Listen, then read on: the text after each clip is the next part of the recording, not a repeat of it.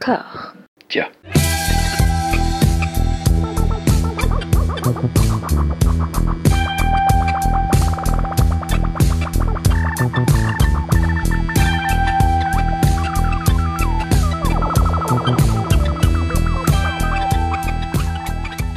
Bonjour et bienvenue à toutes et à tous. Dans ce format, nous allons poncer une filmographie et même classer les films d'un réalisateur euh, qui est passé un petit peu dans les, les, les, les marges de l'histoire cinématographique, qui a eu une fin de carrière pas ouf, je spoil déjà un petit peu.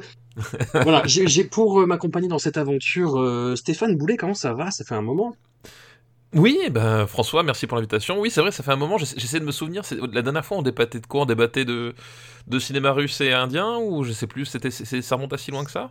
Ou euh, je ne sais l'attaque plus, des je ne sais plus, mais en tout cas je suis content d'être là. euh, C'est peut-être l'attaque des titans. Oui, parce que Ou oui, c'était, la fameuse... voilà, je- un truc, voilà, un truc, euh, je sais plus lequel c'était, mais bon, en tout cas, c'est toujours un plaisir de revenir, Euh, voilà, et surtout, effectivement, comme tu l'as dit, pour euh, là parler d'un, cinéma qu'on pourrait qualifier presque de, de petit bout de la lorgnette, parce que c'est pas, c'est pas une figure de proue, quoi, on va dire, mais c'est quelqu'un que, qui, carrière intéressante.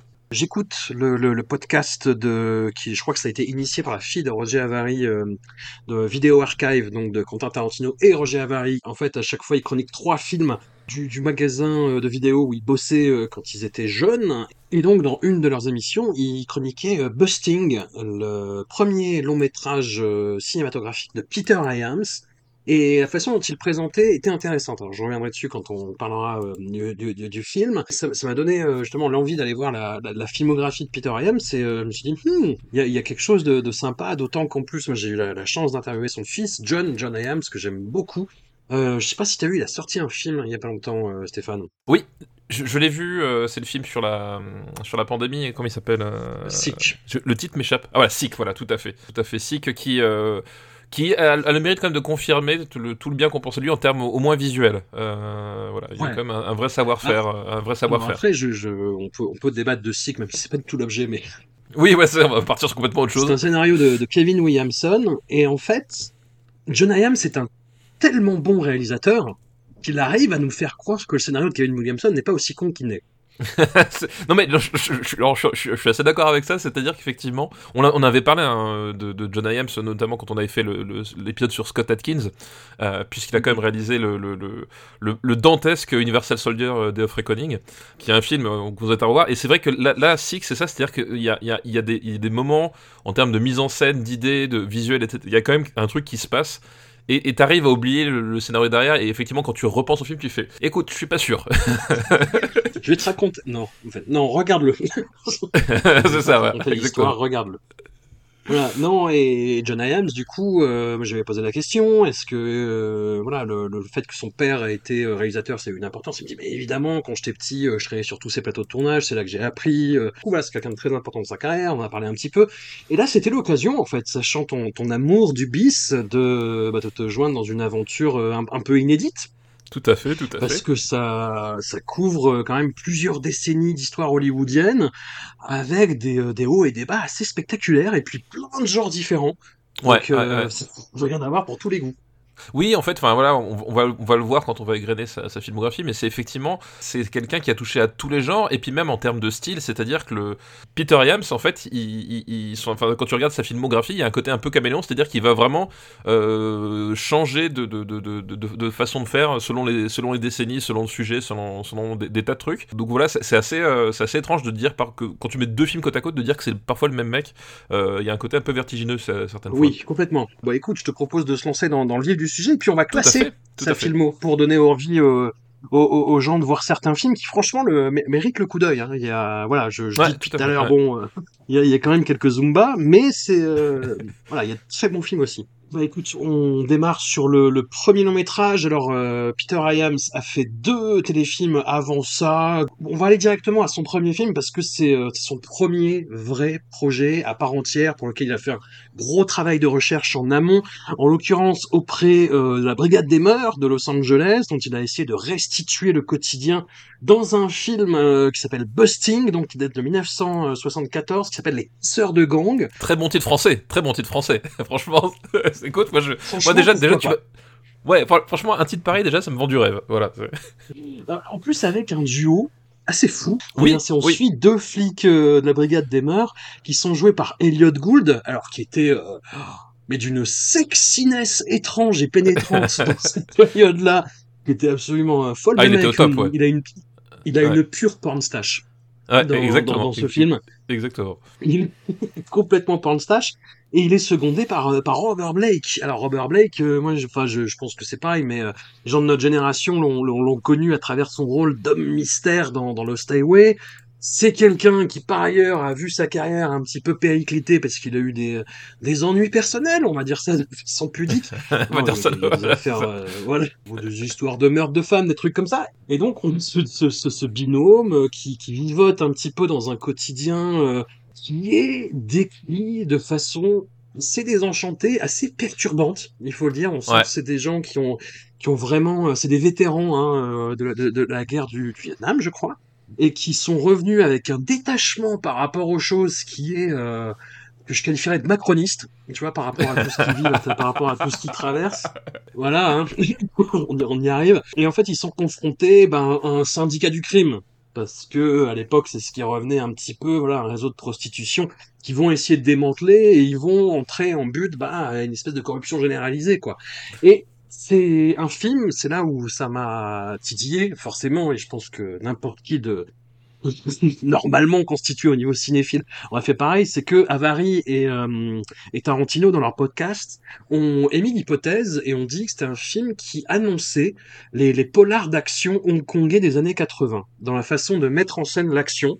Alors, D'accord. il y, a- y a une scène où, qui est la, la fusillade dans le marché, où il y a un peu de ça. Ouais. Et effectivement, Peter Hyams, c'est quelqu'un qui sait filmer les poursuites, que ce soit en bagnole ou à pied. Et là, là, ça y va. Effectivement, il y a un truc. C'est un, truc très récurrent dans sa carrière, c'est-à-dire qu'effectivement, même dans, dans certains films où tu te dis il y a aucune raison qu'il y ait une poursuite, euh, va y avoir une Mm. poursuite et, euh, et il a une façon euh, très très particulière de, de, de filmer ça. Et là, bah, d'ailleurs, dans, dans les casseurs de gang, en fait, donc c'est- une poursuite à pied dans, Mm. un, dans un marché et c'est assez saisissant le, travail de, de caméra puisqu'il y a voilà, c'est une poursuite qui s'articule autour de, plusieurs plans longs, même, même d'un qu'on peut même qualifier de, plan séquence. Et il y, a- il y a vraiment tout un, tout un jeu sur, le, le- sur la position des gens, sur la façon dont ils interagissent. C'est assez saisissant et ça, et ça fonctionne très très bien en fait. Enfin, cette scène est assez, assez forte. Euh, visuellement, je, connaissais pas du tout. J'ai découvert complètement le film euh, à l'occasion de la préparation Mhm. de ce podcast. Et c'est vrai que quand tu vois cette scène-là, tu dis putain, effectivement, il y a un truc qui, qui se passe quoi. Visuellement, il y a, c'est c'est un truc euh, très très très très fort en termes de, de- de découpage, euh, euh, très très réussi quoi. Et c'est un film de son époque et qui, comme je dis, s'intéresse à des personnages désabusés et qui dépeint un quotidien, bah écoute, ouais, voilà, qui, est- fait euh, de un petit peu de ce que la Brigade des Mœurs pouvait traiter euh, à l'époque. Et donc, c'est là où le film a fait polémique à l'époque, c'est il y a un passage qui se passe dans une boîte gay. Il y a une descente dans une boîte gay et euh, c'est la représentation justement de la communauté homosexuelle qui a fait euh, qui a fait souci, qui a fait controverse à l'époque. Moi, j'ai revu Cruising il y a pas longtemps. Ouais, oui, Je... à côté, à côté, ça fait un peu soft. ouais, c'est ça. enfin, je, je, je, vois ce qui a pu, euh, je, je vois et je comprends tout à fait, euh, voilà, qu'effectivement, quand tu arrives dans la boîte, il y a euh, des, des représentations qui sont, qui sont caricaturales, quoi. Mais je trouve que cette vision euh, caricaturale euh, là est contrebalancée par la scène de procès qu'il y a après où on voit un avocat qui va défendre justement deux euh, bah, deux inculpés de cette descente euh, dans, dans, le gay et hum, la façon que Peter Hyams a de montrer la réaction du juge, la réaction de la cour, il prend plutôt leur parti. Ouais, mais en fait, c'est vrai que c'est un, euh, c'est un film qui est, qui est assez, euh, assez étrange d'une manière générale par rapport au ton. Là, tu, tu parlais de cette scène-là, Ouais. même d'une manière générale, c'est-à-dire que le film démarre quand t'es pas prévenu, tu te dis je vais partir sur une comédie parce que y a, ça tourne autour d'un d'un piège avec une prostituée qui, euh, qui, qui le traque et qui, et ils se font, ils se font passer pour un client. Donc, alors forcément, t'as en plus t'as Elliot Gould, extrêmement charmeur avec sa pornstache, etc. Enfin, tu, tu comprends pas trop où va le film. Et puis en fait, d'un seul coup, on va, on va passer après sur un, sur un truc trucs plus désespérés jusqu'à et tu vois sans arrêt aussi dans, voilà dans, des ruptures de ton comme ça qui sont un peu déstabilisantes parce qu'il y en a certaines je, je sais pas si elles sont voulues ou pas. Je sais pas si c'est l'époque je sais pas si parce que tu voilà tu parles de la, scène du, du barguet effectivement j'arrive pas bien à savoir cette représentation là parce que la, la, scène en même temps elle, est un peu absurde. L'espèce de baston qui se déclenche qui fait pas une véritable baston de barbe qui a un qui est aussi un aspect un peu un peu comique décalé. Enfin et le film est très très étrange comme ça, et jusqu'à cette fin euh, hyper, euh, hyper sèche, hyper abrupte, hyper années 70, il y a un truc, euh, c'est un film qui, navigue sans arrêt entre différentes eaux comme ça. Et ouais, moi j'étais assez déstabilisé par le truc, il y a plusieurs scènes, je me suis dit, ben, ok, et puis d'un seul coup tu fais, ah ouais, de grandiose, puis après tu fais, d'accord, où est-ce qu'on va? Enfin voilà, c'est un, un, film, tu, tu, as, beau connaître le pitch, tu rentres, tu, tu sais jamais trop à quelle sauce tu vas te manger la scène d'après, quoi. Ouais, c'est ça, tu t'attends à une espèce de body movie avec des vannes et euh, tu te retrouves face à, à, quelque chose qui est à la fois très documenté, à la fois dans une esthétique euh, voilà, de, de, de, polar sec des années 70 euh, à, la, à la Friedkin, quoi, typiquement. Un casting aussi, au-delà de Elliot Gould et Robert Blake, il y a, y a Antonio Fargas, il y a Sid Haig, ouais, ouais. Sid Haig jeune, quoi. Tout à fait, ça faisait une éternité que j'avais pas vu Sid Egg jeune. Euh, Michael Lerner, qui reviendra après euh, dans, dans, la filmo de, de, Peter Hyams. Et ouais, tout ça, enfin, t'es à la fois en territoire connu et en et en même temps pas du tout. C'est-à-dire que t'as vraiment t'as ce côté très très très désagréable, ce côté ouais ce regard euh, ouais hautain sur les choses. Tu sais pas si c'est parce que les mecs sont cassés et euh, qu'ils en ont plus rien à foutre ou euh, en même temps, la deuxième partie du film te, te dit pas ça, justement. À partir du moment où il y a oui, euh, bah, un point de rupture, euh, voilà, c'est au bout d'un moment, on en a marre, en fait. Voilà. En fait, mais en fait, voilà, c'est le point de rupture. En fait, c'est ça qui est, qui, est, qui, est assez intéressant, c'est que à un moment donné, il y a, y a un côté, euh, on est désabusé parce qu'en fait, le, en gros, le monde est dégueulasse. Hein, c'est plus ou moins ce qu'on nous dit. Et en fait, arrive un moment, il, est tellement dégueulasse que euh, il, faut réagir d'une façon ou d'une autre, quoi. Et, et, c'est là où effectivement le, le les personnages euh, évoluent. Puis d'un seul coup, toi aussi, tu, tu, tu, tu le film change et en même temps il ne fait que, euh, que finalement confirmer ce que le point de départ c'est-à-dire que le monde est dégueulasse quoi parce que on arrive mm. sur, sur, un, sur un truc où, où malgré cette espèce d'élan de, de, prise de conscience en se disant mais ouais mais à force euh, voilà à force d'être apathique finalement est-ce est qu'on participe pas au problème le, résultat c'est que finalement c'est déjà trop tard quoi c'est des préoccupations qui vont revenir en plus et de façon très très très taquine dans, dans la film de Peter Ryan Tout à fait. Euh, mais justement c'est ce qui la rend intéressante ce qui la rend intéressante. Écoute, pour l'instant, euh, les casseurs de gang est premier. Et premier, voilà. Mais il est aussi dernier, attention. Et oui, c'est le problème. Bon, non, non, mais ça va, ça, il va vite conforter sa position, je pense. On va passer au, au deuxième film. Où déjà, euh, voilà, je suis parlé de Montagne Russe tout à l'heure, on est en plein dedans. Hein. Ouais. On passe d'un polar extrêmement documenté, euh, très sec, très très vénère, avec des scènes d'action complètement folles, à une espèce de, de, de, chronique. Alors ça sort la même année, mais euh, oui, je pense qu'ils n'ont pas été tournés en même temps. Après, euh, voilà, les casseurs de gang, c'est Our Time, notre notre temps, notre époque. Désolé pour la prononciation euh, de l'anglais, parce que je sont obligé de traduire. Et, et c'est une chronique de meurtre sur la découverte de la sexualité par les par les jeunes, par les ouais, les sauvageons, et c'est vu du point c'est c'est vu du point de vue des filles. C'est ça qui est euh, c'est ça qui est intrigant en fait il y a un espèce de, de délire un petit peu, je dis bien un petit peu, à la teen euh, sexy comédie euh, qui allait émerger euh, après. C'est pas American Pie non plus, mais non, non, il y a non, une obsession pas, sur sur le fait de perdre sa virginité et on est le, le, récit se passe dans les années 50, donc on est vraiment dans une espèce de voilà début de libéralisation des mœurs avec bah le, le contre-coup de ce que cette libération sexuelle implique Du moins, c'est ce que le scénario de, de James Stanton Hitchcock essaye de, de, de faire passer. C'est ce qu'on disait un petit peu interdit. C'est-à-dire, euh, c'est très bien réalisé. C'est impeccable. Le, le, casting joue à peu près bien. Il n'y a pas de grande performance. Mais là, ce que ça raconte. C'est-à-dire qu'on a euh, un retournement par rapport à ça, quoi, qui est assez sinistre, quoi. C'est un film qui est très très étrange euh, parce que, comme tu l'as dit, voilà, il y a à, nouveau il y a, y a, une rupture dans, dans, dans, dans le film et on, on, démarre sur cette espèce de voilà de, de, chronique des mœurs avec des jeunes gens qui sont un peu livrés à eux-mêmes. D'ailleurs, le, le, le, personnage des parents sont très très très, très peu présents, alors qu'en même temps, euh, ils sont dans une institution, ils sont dans une institution avec très réglementée, avec des uniformes, etc. Enfin, il y a, y, a, y a un côté, tu, tu sens voilà, tu sens une espèce de poids les traditions, mais en même temps, c'est jamais complètement adressé euh, non plus. Et effectivement, voilà, il tourne autour de cette obsession de euh, la perte de virginité, le, bah, qu'est-ce que ça fait euh, On essaie de, de, séduire. Est-ce, est que voilà, voir, voir coucher ensemble, c'est s'aimer Voilà. Bon, tout ce genre de, de choses. C'est un peu, c'est un peu c'est un peu acidulé dans le sens où c'est pas une, comédie franche, mais en même temps, voilà, c'est assez euh, assez direct et assez euh, assez léger. Et d'un seul coup, effectivement, il y a un point de rupture et là, le film, tu sais pas trop où ce qu'il veut aller.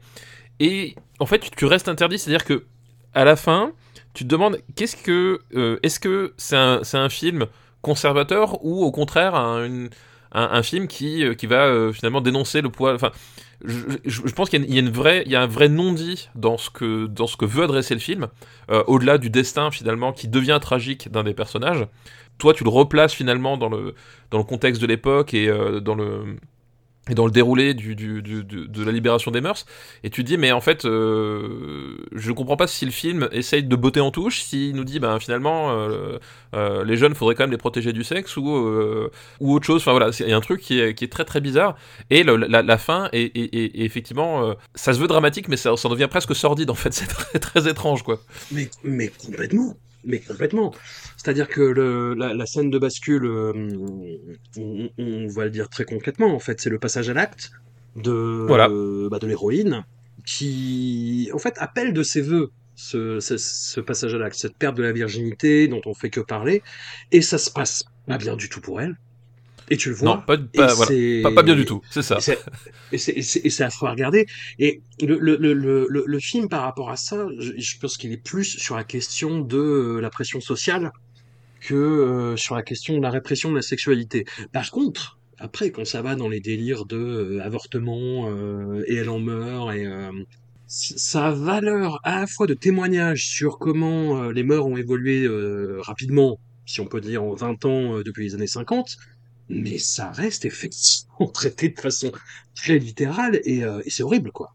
C'est horrible. Ouais, non mais c'est ça, c'est c'est, enfin, je, je, je, pense pas que l'intention était de faire un, un film anti-avortement, mais quand tu regardes finalement comment c'est traité, tu dis qu'effectivement il manque quelque chose. Enfin, il y, a, à un moment donné, il y a, en termes de point de vue, il y a quelque chose qui manque et t'arrives pas à te dire oui, euh, voilà, c'est juste une histoire de, de, destin brisé, de un peu dramatique, etc.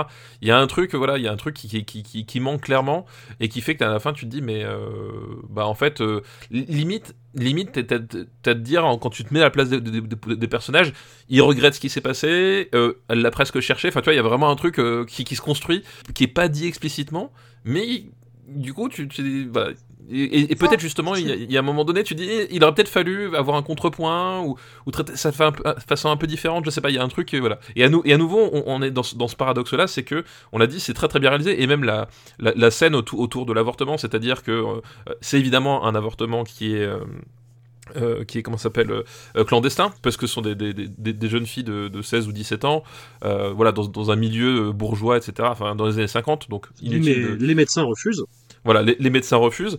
Euh, donc, et il y a toute une, voilà, toute une, scène justement de, suspense autour de ça, sur comment est-ce qu'on s'y rend, qu'est-ce qui se passe, les appréhensions, la différence de point de vue entre celle qui accompagne, celle qui y va, et, en même temps la, banalité, enfin la banalité du geste médical en tant que tel, parce que le, le, médecin finalement, euh, il est très très bienveillant, très euh, machin, c'est juste que il, opère dans un endroit qui est absolument pas stérile. Hein. Donc il y a vraiment toute cette espèce d'efficacité de mise en scène, et tu, te dis, euh, ok, mais du coup, qu'est-ce que j'essaie de comprendre? Est-ce que euh, voilà et, J'arrive pas, c'est une véritable impasse pour moi ce film. Je, je ne sais pas ce que, ce que, ce que je suis censé en, penser au final. Quoi. Dans le doute, on va le mettre dernier quand même. Dans le doute, on va le mettre dernier, effectivement. Gros manque de poursuite en bagnole. Oui, c'est vrai, c'est vrai. Nous arrivons à l'année d'après, parce que Peter Iams est, parti sur les chapeaux de roue et hum, j'allais dire rien ne va l'arrêter. Il enchaîne. des, choses vont, des choses vont l'arrêter. si si, mais mais pas, pas, encore là, voilà. Oui, mais là il est là il est lancé, il est parti et il enchaîne avec euh, alors film très curieux là encore. J'ai encore de registre avec euh, Piper, qui pour le coup est un alors j'allais dire polar c'est plutôt un ouais, thriller, espionnage, film d'enquête, ou euh, mais sur le ton de la comédie, avec un personnage de détective privé euh, très décalé, qui est joué par Michael Caine, qui est très bien joué par Michael Caine, évidemment, et qui, en gros, va se retrouver mêlé à une enquête, enfin une euh, voilà une histoire de disparition un petit peu mystérieuse, d'orphelinat, euh, voilà avec de, des liens avec la haute bourgeoisie, donc euh, qui naît un petit peu son monde, et tout en étant très très euh, sarcastique et pince sans rire, avec un côté un peu loser, assumé, mais en même temps beaucoup plus malin que ce qu'il ne veut bien laisser croire à ses interlocuteurs, et alors le problème c'est que moi j'ai vu le film dans une, dans une copie pas ouf. Très honnêtement, hein, euh, c'est un film qui est un peu, un peu compliqué à trouver. Ouais, c'est ce que je veux dire. En même temps, est-ce est que les copies, voilà, est-ce que les, les, les, masters 4K de, de Piper existent? Je ne suis pas certain. Voilà, je pense que c'est un film qui a peu été euh, laissé sur le, le côté de, de la route à, ce niveau-là. Mais, mais au-delà de ça, c'est euh, c'est très marrant à regarder quoi. C'est on, on, sait que c'est pas grand chose au fur et à mesure et ça se confirme. Hein. Il n'y a pas il y a pas grande ambition. Euh, je veux dire, narrative, dramaturgique, euh, mise en abîme pasolinienne, euh, que ne sais-je. Mais, mais c'est très sympathique à regarder et c'est euh, à, la fois anachronique, à la fois très ancré dans, dans, son époque avec des petits commentaires très sarcastiques, très caustiques toujours, et, et ça fonctionne bien quoi. Oui, mais parce que du coup le, film effectivement euh, se s'ancre euh, dans le film noir au point que l'action se déroule dans le euh, dans les années 40, hein. voilà, et effectivement il, va il va il va jouer sur cette espèce de tension, c'est-à-dire reprendre les codes avec avec avec le voilà le sérieux qu'on lui connaît en termes de en termes de mise en scène, et en même temps effectivement avec ce, ce, ce, regard plus distancié, ben on, est 30 ans après après l'action, etc. Et ça donne effectivement un film qui qui est assez plaisant et c'est marrant parce que je pense que le, côté finalement un peu un peu anecdotique hein, du, du, film, c'est-à-dire que voilà, c'est pas ça cherche pas à être le faucon maltais ou des choses comme ça, euh, joue en sa faveur dans le sens où euh, où t'as as ce ce côté, euh, on, se fait un petit un, petit un petit plaisir sucré entre nous, tu vois. Il y a vraiment ce côté-là, je trouve dans le dans le film où tu tu voilà tu, tu sais que globalement ça va être assez convenu, mais en même temps le, le, personnage de, Michael Caine arrive toujours à avoir son petit son, sa petite phrase ou son, sa petite expression qui va te relancer le truc qui, t'accroche et tu voilà euh, qui, va faire que tu vas tu vas rester accroché au, récit. Et ça se suit bien en plus c'est assez court. Je pense c'est presque un exercice de style pour lui effectivement où euh, moi j'avais lu qu'il avait fait euh, parce qu'il il, voulait il voulait obtenir les fonds pour réaliser son prochain film. Donc en fait à un moment donné enfin il, avait il avait fait ça pour essayer de, convaincre qu'il pouvait enchaîner les films et les réussir. Ça s'est pas super bien passé parce que je crois que, c'était un four complet au box office donc ça ça, ça presque déjà de mis fin à sa carrière à ce moment-là. Donc c'est voilà, on en est au troisième film, mais déjà le, le type il, a, il a joué à la roulette russe. Euh, mais ça reste un film qui est, qui, est, qui, est, plutôt sympa à regarder, ouais. Je le mettrais en deuxième.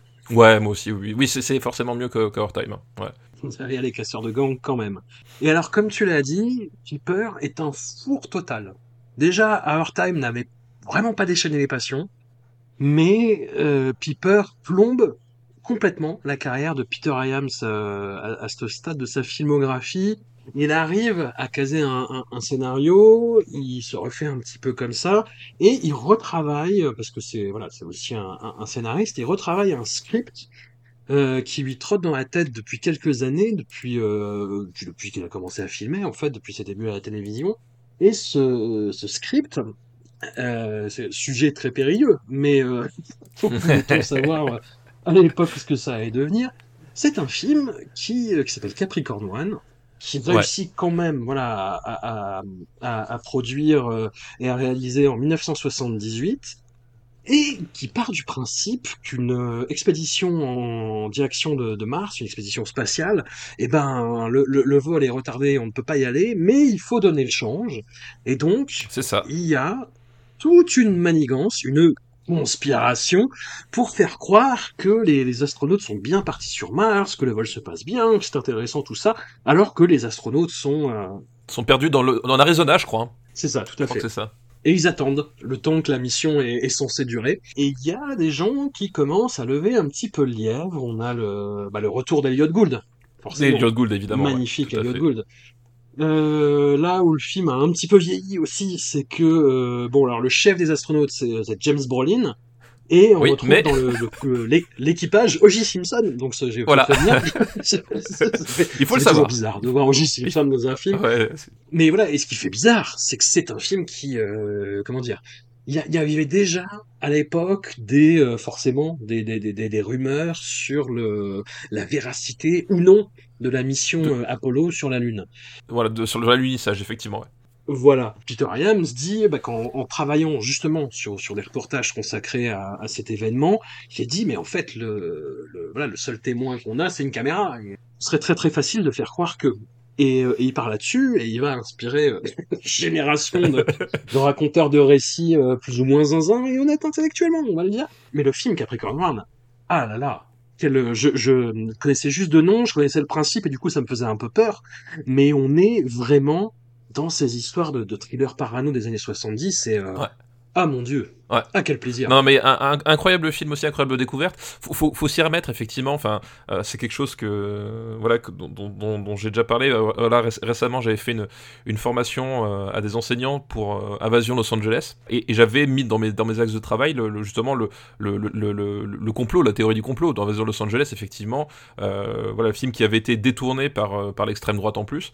en disant que, voilà, enfin, la théorie du complot, aujourd'hui, c'est plus forcément la même que dans les années 80. Et c'est pas du tout la même que dans les années 70, parce qu'effectivement, au-delà de, de, des théories du complot qui circulaient déjà sur l'alunissage, on est dans l'Amérique post-Watergate, où globalement, on, on, c'est pas, c'est pas, un enfin, c'est pas une, une vue de l'esprit, c'est-à-dire que littéralement, le, le, gouvernement manigance avec la CIA pour euh, couler le parti politique d'en face avec des preuves, euh, des preuves à l'appui. Donc on est quand même dans une, une atmosphère un petit peu étrange. Bah, il y a eu l'assassinat de Kennedy qui a alimenté voilà. les, les, spéculations aussi sur le rôle de la commission Warren, tout ça, comment ça s'est passé. Enfin, rien n'arrange rien. Voilà. voilà, rien n'arrange rien. Donc on est une période qui est très euh, très étrange et bah effectivement t'as l'émergence du, thriller paranoïaque à ce moment-là, c'est pas pas un hasard. Et donc euh, Capricorn One justement s'inscrit davantage dans, comme tu l'as dit dans, cette euh, tradition du thriller paranoïaque plus que dans le récit de ah mais ils sont pas allés sur la lune. En fait c'est finalement très accessoire ce, ce côté-là. C'est plus davantage effectivement un, moyen de de un mettre en valeur la vérité paradoxalement puisque le personnage d'Eliot Gould eh ben incarne tout à la fois euh, de Steve Hoffman et, euh, et, Robert Redford en une seule personne pour ce, pour ce film-là, euh, et à la fois voilà, de, de, de, de démanteler pierre, pierre par pierre les, le, finalement l'attitude du gouvernement américain, parce que on a, on a le patron de la, la, de, la, de, de la NASA qui, qui, qui, qui, est joué donc par... c'est qui déjà? C'est alors Brooke, voilà, qui ex excellent alors Brooke une, une, fois de plus. Puis il y a, y a, ces scènes, il y a ces scènes avec le sénateur, voilà, c'est à nouveau très cynique, très, très mordant en fait. C'est très drôle sur cet aspect-là, c'est-à-dire que à nouveau, et c'est quelque chose qu'on avait déjà sur le, les casseurs de gang, il, va avoir cette espèce de, regard très taquin, très euh, très poil à gratter, et il arrive à contrebalancer ça, c'est-à-dire qu'effectivement, avec le personnage d'Elot Gould, qui, est un personnage en quête de vérité, mais de la bonne façon, c'est-à-dire que c'est un journaliste euh, de seconde zone, parce qu'à un moment donné, tu, en fait, tu comprends qu'il a été mis au placard, mais qui en fait une véritable conscience, et c'est à travers ça que qu'il va réussir à, à s'élever dans le truc. Et donc, tout ce récit qui se, qui se, qui se, qui se tisse, je trouve, est, est, est, vachement intéressant parce que quand le film, à, nouveau, quand le film démarre, tu sais pas très bien où est-ce que ça va aller, puisque ça va, on va partir sur cette enquête, puis d'un seul coup, on va avoir une partie presque survival, même pas presque en fait. On a un véritable survival euh, dans les décors de, l'Arizona à un moment donné, et il y a cette espèce de, de, de, balance à nouveau dans, dans des genres qui vient, et euh, tout est, tout est vraiment super soigné. Enfin, c'est un film, j'étais surpris de voir à quel point ça fonctionnait au-delà, effectivement, de, de, des quelques aspects qui ont vieilli. Et bon sang, cette séquence de fin. C'est là où on voit le talent de Peter Iams. Parce que cette séquence, elle est, quand tu la regardes, elle n'est pas possible parce qu'elle est au ralenti. Et, et c'est très, euh, comment dire, c'est très élégiaque. Qui m'était là, j'étais là, j'étais devant mon écran et je voyais, je voyais que c'était au ralenti et que c'est un ouais. peu ridicule. Euh, mais, mais oui, mais oui, oui, c'est ça. Bien sûr t'es embarqué quoi. Voilà t'as un truc. Il y a, y a vraiment quelque chose de, de voilà du, du récit paranoïaque dans le sens où tu en fait tu, tu connais la vérité et tu et, et en fait t'es scandalisé par la façon dont elle est dont elle est travestie et forcément au bout d'un moment tu t'investis dans, le, dans les personnages qui, euh, qui vont essayer de bah de, restituer cette vérité. Et euh, il y a un truc voilà on, on parlait de poursuite mais alors euh, la poursuite de Capricorn One je pense que euh, Tom Cruise l'a regardé une bonne quinzaine de fois avant de préparer ce, ses missions impossibles, c'est pas possible autrement, euh, puisqu'on a, on a une poursuite euh, avec un avion d'épandage contre deux hélicoptères qui est hallucinante, mais vraiment quand tu te dis que c'est un film de 77, donc pas avec les, pas avec les, les, les, moyens technologiques d'aujourd'hui, etc. Évidemment, tu as quelques plans où tu, où tu vois que c'est une maquette, etc. Bon, euh, mais euh, moi je me souviens d'un plan qui est, qui est, proprement hallucinant, où tu as, l'avion en fait qui, qui, qui descend le, le, le long d'une falaise et qui arrive sur, le, sur un plateau au contrebas, et la caméra va, va suivre les, les hélicoptères en, en travelling arrière comme ça, et le, le mouvement est d'une fluidité complètement, euh, complètement hallucinante c'est ultra rythmé. Enfin, c'est euh, cette, séquence de, poursuite en, vol, c'est devenu une de mes séquences de, vol préférées du cinéma parce que je trouve que c'est d'une fluidité, le découpage est absolument parfait et il y a cette atmosphère. T'es à la fois le côté un peu absurde apporté par le, personnage de Telly Savalas, notamment, dedans, et à la fois l'espèce de, prouesse technique qui, qui est absolument bluffante, quoi. Non, non, regardez Capricorn One, énorme film qui vieillit, très bien. Et pour le coup, là, la copie était. Euh, enfin, c'est un film où on, sent que plus d'importance que, que Piper ou, ou Our Time dans l'histoire oui, oui, il, été remasterisé, ressorti. Euh, non, et c'est. Enfin, énorme surprise. Enfin, moi, je me suis pris en, pleine face, quoi. On n'aurait pas notre nouveau premier? Je pense qu'on a notre nouveau premier, effectivement, Capricorn One. Ouais, euh, on a complètement ça. Oh, oh, mon dieu. Alors, c'est un. On est en 79. La, la carrière de Peter Iams a rebondi. Et, elle retombe, elle retombe avec un, autre film qu'il a scénarisé pourtant, où il a voulu euh, voilà, se, se, se, renseigner, aborder un autre genre, qui est donc le film de guerre. Et on arrive à Guerre et Passion, Hanover mm-hmm. Street, euh, en, version originale, et on est sur un film de Seconde Guerre mondiale, sur un pilote intrépide joué par un jeune Harrison Ford, donc il y a au moins ce petit charme-là, on va dire. Bah, il, est d'une beauté assez hallucinante quand même lui. Enfin, je veux dire, ah oui, oui, c'est vrai. S'il y a une époque quand même où Harrison Ford, il a juste besoin d'être devant la caméra, il est fait au père, c'est quand même à ce moment-là, quoi. Bon, on, est euh, ah là là, à qui, à qui il est emmerdant ce film. Qui est emmerdant et qui casse le narratif Peter Iams. Parce que, ouais, on est sur une histoire de triangle amoureux, en fait, entre un pilote qui est joué par, donc, Harrison Ford, un pilote américain, qui a une histoire euh, avec, euh, c'est une infirmière, si je me rappelle bien. C'est ça, une infirmière, tout à fait, ouais. Qui est jouée par Leslie Ann Down, qui est, elle, en couple avec un agent secret britannique joué par Christopher Plummer, pareil, qui est, euh, qui est tout pimpant dans ce, dans ce oui, film. Exactement, tout à fait. Est toujours pimpant. Mais là-dedans, il est quand même, ah!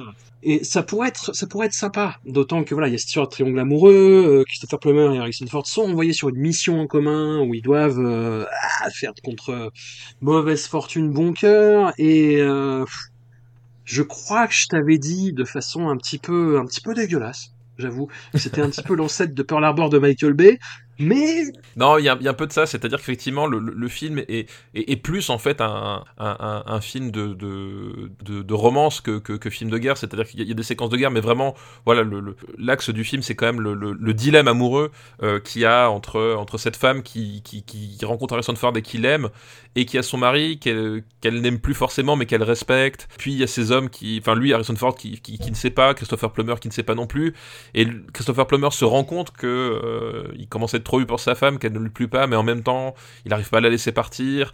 Et euh, bon voilà, donc c'est vraiment ça l'enjeu. Effectivement la, guerre autour c'est le contexte un peu comme par rapport en disant bah oui le, contexte va exacerber ses passions parce que euh, c'est des temps difficiles, c'est des temps où on a besoin d'aimer et effectivement cet amour impossible, ça rend les choses encore plus déchirantes, etc. Mais le fait est qu'effectivement, euh, et c'est marrant parce que je pense que c'est c'est aussi un des problèmes. Voilà, on avait dit Piper qui a fait écouler sa carrière, Time qui avait été un four.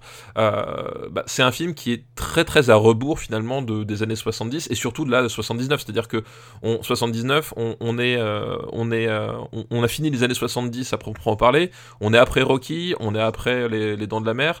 On est à un an ou deux ans de Rambo. On est quand même à un moment donné où le cinéma américain change et lui, il, va faire un grand film romantique façon le Docteur Jivago dans un dans un genre, le film de guerre qui a époque-là bon, intéresse plus, plus grand monde. Enfin, je, pense qu'il y, a quand même de l'ordre du suicide artistique dans le choix de ce projet déjà de base en mm. tant que tel. Euh, mais au-delà de ça, euh, le, film en lui-même paye finalement cette espèce de, de, de à nouveau d'exercice de style. Enfin, tu sens que Peter Yams voilà, parce que moi je vois, je vois vraiment le côté, euh, je veux faire le docteur Jivago, mais avec des bombardiers. Il paye ce côté-là en, en, en, essayant de, de, singer même le, je sais pas si tu te rappelles, le, le, l'écran titre du début, avec ces, ces, ces espèces d'enluminures incrustées sur le, sur le ciel, etc. Enfin, voilà. Ça, ça, ça, fait, ça fait très ça fait très très années 40 quand même en termes de en termes d'entrée en matière euh, cinématographique. Et euh, le voilà le fait qu'il reste un peu focalisé sur ce sur ce sur ce cinéma là qu'il apprécie euh, sans aucun doute euh, fait qu'il je pense qu'il a du mal à s'élever au-delà de, de, de, un peu des, des, des gimmicks qu'il a qu'il a retenu et il fait un film qui se déroule quand même extrêmement lentement. Il s'arrive jamais véritablement à décoller. Il faut dire que Harrison Ford il doit être aussi beau que qu'il veut il n'est pas hyper bien dirigé, c'est-à-dire qu'il est très très, euh, très très très très apathique, très très monolithique. Voilà, il y a pas mal de séquences où euh, je trouve que il, est il est pas complètement là, il est pas, enfin je sais pas s'il est pas bien dirigé ou quoi que ce soit, mais voilà, il y a un truc qui fait que t'arrives pas vraiment à croire, enfin en tout cas la sauce ne prend pas et quand finalement le, le, le, rouage hein, du destin va s'enclencher, c'est peut-être déjà un peu tard. C'est déjà mm. peut-être déjà un peu tard, nous on est, on, est parti un peu ailleurs. quoi. Ouais, non, euh, film pas possible. Ça a été euh, une mauvaise expérience pour Harrison Ford, il renie le film d'ailleurs. Et ouais, on sent qu'il n'y a aucune alchimie à aucun moment. Euh. C'est, c'est, c'est, c'est, ouais, j'allais dire c'est dommage, mais je, je, sais pas ce qui pourrait être engageant en fait là-dedans à la base. Effectivement, il y a, il y a un gros problème d'intention dès le départ. Moi, je le mettrais presque dernier, en fait. Bah, ou avant Our Time. Ouais, moi, moi, moi, aussi, je, je, suis tenté de le mettre sous Our Time parce que Our Time, en fait, quand tu prends sa première heure, cette espèce de chronique de, la jeunesse qui s'éveille euh, dans les années 50, il y a quand même un truc, je trouve, qui fonctionne au niveau des personnages, euh, où ils sont, où ils sont vraiment attachants, euh, et en même temps, ils, ils sont tous, ils, ils ont tous un peu ce côté un, un peu irritant, mais comme peuvent l'être des, des, adolescents de, de, de 16 ans. Il y a un truc assez juste, en fait, dans la première partie d'Our Time, que là, euh, bon, euh, voilà, moi je trouve, je trouve que comment s'appelle euh, Christopher Plummer est, est, est, assez attachant en fait dans son, dans son, dans son côté où il, où il, il parle d'Harrison Ford du fait que sa femme ne l'aime plus mais que lui il peut pas se résoudre et qu'en fait bah du coup il parle vraiment de sa femme sans se rendre compte. Il voilà, je trouve que je trouve qu'il est très bien dans, dans, dans, ça mais ça suffit pas à, à porter le film quoi. Allez, guerre et passion, dernier. Alors, gros four. ouais, mais logique, enfin, extrêmement logique. Là, je, enfin, je vois pas ce qu'il aurait pu cartonner box-office là-dedans. Enfin, tu vois, c'est couru d'avance, quoi. Un, malentendu. ouais, c'est ça, on sait jamais. Et on arrive bah, à la phase euh, science-fiction de la carrière de, de Peter Williams. Alors, science-fiction, oui et non. Oui et non, parce que Outland, euh, qui sort en, en 1981, à la base, c'est un western et, et ça se sent. Ah bah, et c'est un film qui a été adapté pour être euh, fait en, en thriller de, de, de science-fiction, mais justement, ouais, je trouve que ça amène euh, bah, quelque chose d'assez savoureux en fait. On a euh, le, le, personnage de, de, Sean Connery qui est donc le, le, le Marshall qui est dans, dans une espèce de, de, de, de, de mine euh, reculée sur une planète euh, sordide et, et, qui doit régler un petit peu euh, tous les problèmes à la façon d'un vraiment d'un Marshall de western quoi. Ouais, ouais. Et avec même cette phase où il y, a, y a des Oh, je spoil pas vraiment, mais disons qu'à la fin, grosso modo, il devient, il fait chier tout le monde, enfin, il fait chier toute la hiérarchie, euh, voilà, et il faut se débarrasser de lui, on envoie des mercenaires pour s'en débarrasser, et il, il se prépare, euh, voilà, à les, à les accueillir, c'est vraiment full western, en fait, mais dans une station spatiale, et c'est super, et avec Sean Connery, en plus. C'est le train sifflera trois fois, en fait, le, le, le, final. Euh, C'est littéralement ça, c'est effectivement, à un moment donné, il fait chier, du coup, on envoie des tueurs, des tireurs, donc, qui arrivent par le, par le train, donc ici, c'est par là, c'est par la navette pour se, pour se débarrasser de lui. C'est un film que, que j'ai mis un certain temps à apprécier parce que ce, ce côté euh, western euh, spatial euh, de, de, de science-fiction, euh, moi, sur le papier, ça m'intéressait beaucoup, mais la première fois que j'avais vu, en fait, je trouvais qu'il y avait plein d'éléments super étranges, euh, notamment, par exemple, le, début où ça, ça, fonctionne presque comme un, comme un film d'horreur, parce que tu sais pas ce qui se passe et les types commencent à, à, perdre la folie. Et t'as un côté presque slasher aussi, puisque t'as des, as des mecs qui, qui, qui suicide de façon complètement atroce tout le long du film. Il euh, y, a ce moment où le type se, enfin, se s'auto, euh, s'auto fait, euh, s'auto décompresse, voilà, dans un ascenseur. T'as un plan fugace, mais alors assez marquant euh, du, cadavre à la fin. Ouais, je, je, trouvais qu'il y avait un truc qui était très bizarre, qui fonctionnait pas, pas toujours. Et quand je l'ai revu euh, là pour le pour le podcast, je, me suis dit ouais, en fait non, en fait c'est vraiment c'est vraiment chouette. Et euh, euh, mais c'est juste que je pense que la première fois j'étais pas j'étais pas prêt à ce que j'allais voir quoi, parce que le, le, ce mélange des, des, des, éléments, ouais, tu, reconnais vraiment le western, tu reconnais vraiment la la science-fiction, tu reconnais vraiment le, la part de l'horreur, etc. Et, et au milieu de tout ça, le, lion finalement c'est le c'est le prévôt O'Neill, donc joué par Sean Connery, qui d'ailleurs une phase intérieure de, de sa carrière. Hein. C'est le moment où Sean Connery va commencer à jouer des rôles d'écossais. Hein, voilà, c'est le moment où, où globalement on, on, a vu que euh, bon, il, il, il, masquait plus son, son accent en, en, James Bond depuis depuis très longtemps. donc on l'accent écossais où il mâche les mots quoi. C'est euh, ça exactement. Et donc là là c'est la période de sa carrière où, on va lui refiler des, des rôles on va on va dire qu'ils sont écossais parce que c'est pas possible. Et, euh, et, et ça donne un charme complètement voilà mais ça donne un charme complètement dingue parce que effectivement il a cette espèce de phrasé de semi détachement, c'est-à-dire qu'en fait il y a il y a un truc qui, qui est assez, assez c'est génial. Et, et c'est très intéressant que le film sorte en 80 parce qu'en fait, moi, globalement, euh, je le mets en parallèle avec euh, New York 97 euh, de Carpenter, où je trouve que les deux personnages sont vraiment, enfin, sont, sont, assez similaires. Ils sont pas identiques, mais ils sont assez similaires. Et dans l'attachement qu'on peut avoir à, à, eux, fonctionne un peu de la même façon. C'est-à-dire qu'on a un type, tu comprends qu'il est là parce que euh, il n'a pas tellement eu le choix, tu comprends globalement, il a, lui aussi il a été mis au placard parce qu'il a, une grande gueule. Il vit une période assez compliquée parce qu'il se fait plaquer par sa femme au tout début du film, et il a cette espèce d'aspect un peu détaché, mais en même temps c'est finalement le compas moral de, tous les autres parce que c'est le seul qui, malgré son espèce de détachement va avoir envie que euh, la vérité éclate et, va, être, euh, va être finalement imperméable à cette espèce de, corruption qui gangrène en fait tout l'univers autour de lui. Et c'est en cela, c'est un personnage qui est très très proche de Snake Plissken et que je trouve super intéressant parce que Sean Connery le joue à fond, c'est-à-dire qu'il est parfait dans le mec un peu désagréable, un peu désabusé, et en même temps, quand, quand, il, quand il finalement il se met en quête, à nouveau cette quête de, vérité, euh, il a cette espèce de motivation qui, qui l'anime et, et il le tient super bien quoi. J'adore aussi ce passage juste avant que les mercenaires arrivent, où il va demander de l'aide, en fait, où il va voir tous les petits peu de, du, du, du, vaisseau de la colonie. Il a dit Bon, on me file un coup de main Non, bon, bah ok. Et, il le joue vraiment, euh, bon, bah vraiment la western, quoi, tu vois. C'est. Euh, non, il, il, il, est, il, est, vraiment très bon. Il est vraiment. Euh, j'adore ce film. J'adore ce film. Effectivement, effectivement. Très bon film. Où est-ce qu'on le met? Bon, on le met en dessous de Capricorn One. Ouais, pour moi, le met entre Capricorn One et le chasseur de, et le chasseur de gang, perso. Je mettrais, euh, je mettrais comme ça. Allez, ça roule. Et alors, bon, le film, le film marchouille. Il, il, démarre très fort et puis il se tasse un petit peu, mais ça, ça, remet euh, Peter Iams en selle. Et il co-signe un scénario avec euh, Roderick Taylor et un scénario contemporain. Alors, il passe encore dans un autre genre, dans le, vraiment, voilà, pour le coup du, du thriller sociopolitique j'aurais envie de dire, avec toujours un petit côté euh, conspiration. Voilà, société secrète de l'ombre. Mais alors, autant Capricorn One, c'est quand même assez euh, assez rentre dedans et bourrin justement sur les tous les, tous les délires autour de la corruption euh, étatique, gouvernementale, etc., etc. Et là, on est sur The Star Chamber, donc 1983, La Nuit des Juges, en français, avec Michael Douglas. Michael Douglas qui joue un, juge de Los Angeles qui est confronté à des affaires où il voit bien qu'il y a quelque chose qui va pas, il voit bien que les avocats sont manipulateurs, il voit bien euh, qu'il y a voilà que les, gens face à lui sont coupables, mais que lui juridiquement il peut, rien, faire. Il, a les mains liées, voilà. La justice, c'est ça, t'as des codes pénals. Non, mais il sait très bien que euh, même si lui, il sait euh, dans ses guts que le coupable est coupable, euh, la cour d'appel l'innocentera et donc autant économiser. Enfin bon voilà, c'est son truc. Et tu, tu te demandes au début si ça l'atteint vraiment, s'il y a une forme pareille de comme les, les flics en fait de, de casseurs de gang, une espèce de, de distance, de cynisme. Euh, et tu comprends que non, parce qu'il y a l'affaire de trop, au bout d'un moment, il en a marre, et il est contacté par une société secrète, euh, il est contacté par Al Holbrook, je sais plus s'il est contacté par Al Holbrook, je crois qu'il est Oui, oui, tout à fait. Ouais, contacté par Al Holbrook. Qui, qui, est globalement son mentor, en fait. Enfin, tu comprends que voilà, ils, ils ont travaillé ensemble, c'est son mentor, euh, voilà, et que, et que globalement, en fait, enfin, en plus, le, physiquement, je trouve c'est intéressant d'avoir choisi Al Holbrook parce qu'il y a vraiment cette projection de euh, et si c'était moi 20 ans plus tard, quoi, entre les deux. Mmh, c'est ça.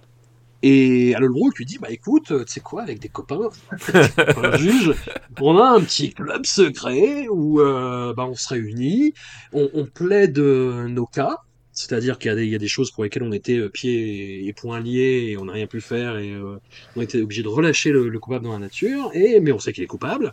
Et donc, bah, entre collègues, on décide si la personne qui soumet le cas a raison, et s'il a raison, bah, on engage des tueurs et on fait justice comme ça. Exactement, exactement. Et c'est parti, et, et c'est chouettos, et euh, Michael Douglas, donc du coup, soumet son affaire, celle qui, qui lui fait un petit peu, euh, voilà, rebiffer. Celle qui fait basculer, voilà. Voilà, il plaide son cas, euh, ses nouveaux copains euh, sont d'accord et euh, déclarent la sentence.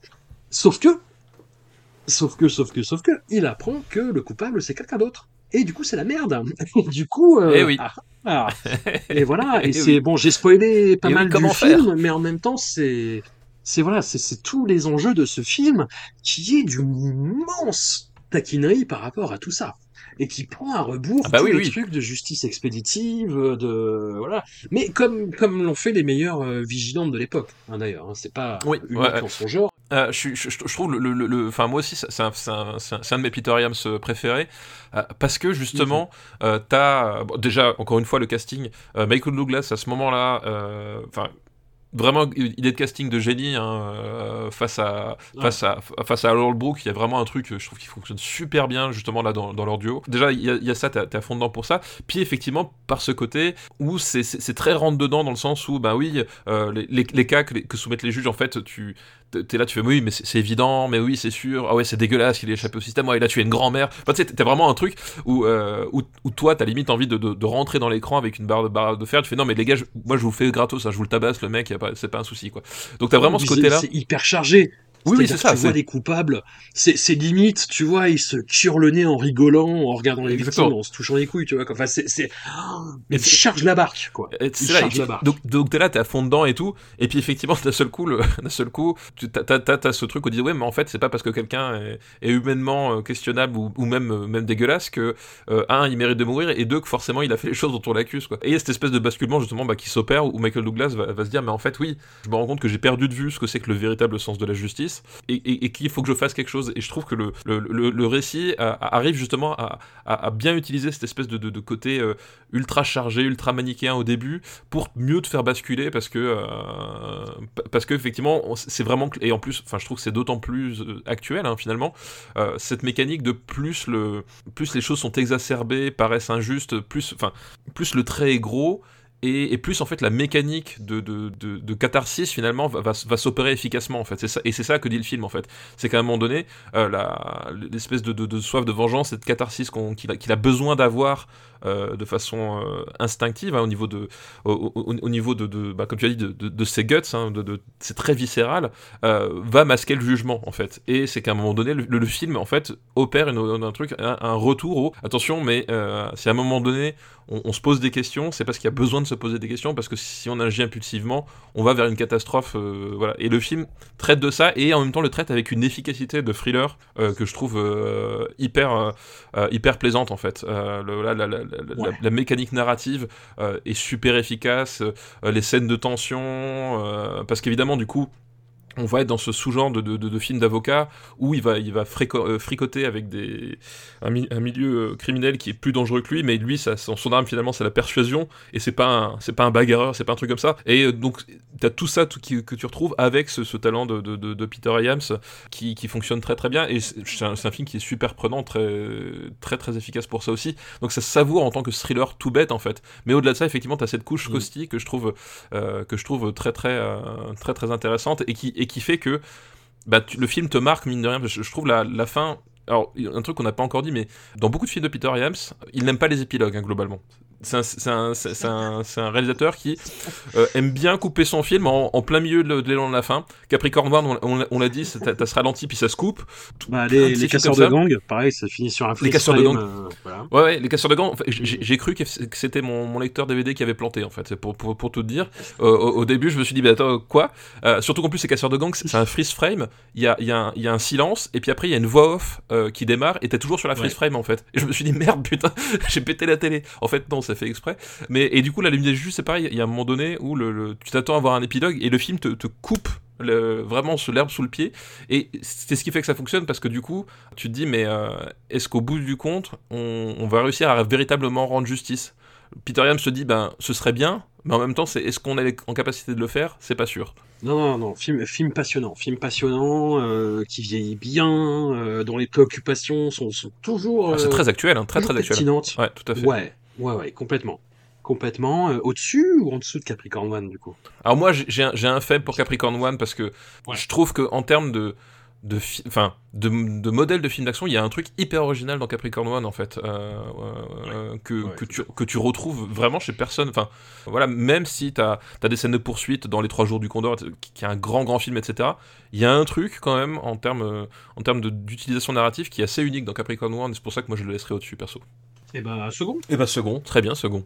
Ah, ce qui nous amène, euh... hey, un non, film film important quand même dans sa ah bah carrière. On arrive en 1984 alors, bah, c'est un film qui souffre parce que c'est une suite et c'est une suite d'un des plus grands films de l'histoire de l'humanité. Donc forcément, euh, qu'est-ce que tu veux C'est la, la, suite. Enfin, là, là, là, à nouveau, on revient sur cette idée que j'avais évoquée tout à l'heure. Est-ce qu'il n'y a pas à un moment donné une logique de suicide artistique de la part de, de Peter Iams dans, le, dans certains de ses films? À quel moment tu te dis, effectivement, je vais faire une suite à 2000 l'Odyssée de l'espace. Alors le, le, le, bouquin existait déjà, etc. C'est pas la question, mais c'est qu'à un moment donné, l'aura du film et même en, en, 84, hein, peut-être même encore plus en 84 euh, qu'aujourd'hui, parce qu'il n'y avait pas de youtubeurs pour dire que c'était de la merde. Alors je, ne tacle personne évidemment, mais euh, à, quel moment tu te dis ça va être une bonne idée, les, gens vont être réceptifs et ça va marcher de faire une suite que personne ne veut de ce film que tout le monde adule. Voilà, je, je pense qu'à un moment donné, il y avait, il y avait une histoire de suicide là-dedans. J'allais dire, ça va au-delà de ça parce que c'est un film qui, de toutes ses forces, essaie de rationaliser mm. le 2001 de Kubrick, en fait. C'est-à-dire, alors ça, ça veut dire ça, ça, c'est là, ça, qui essaie vraiment de, remettre un petit peu de l'ordre dans une bibliothèque C'est ça, bah, le, point de départ de, l'histoire, c'est littéralement, on va essayer d'expliquer euh, qu'est-ce qui... Enfin, en tout cas, les personnages cherchent à, comprendre ce qui s'est passé à la fin de, de 2001, en fait. Euh, leur, point de départ, c'est ah bah le, vaisseau a disparu, on va essayer de trouver la, réponse. Euh, et alors le film en plus, je vais spoiler, mais il va vous la donner la réponse en fait. c'est ça. Mais euh, c'est un film quand même important dans la filmographie de Peter Hyams parce que c'est le premier. Alors il est à la réalisation, il est au scénario, il est à la production, donc il est vraiment partout, et il est surtout à la photographie. Enfin, j'allais dire surtout. C'est ça qui est nouveau et qui va devenir très important dans sa carrière. En fait, il est, il va devenir chef-op alors, c'est un chef-op, moi, que je trouve passionnant. Pas forcément sur ce film-là, parce que c'est ses débuts, mais encore, tu vois, c'est quand même du, travail très très correct.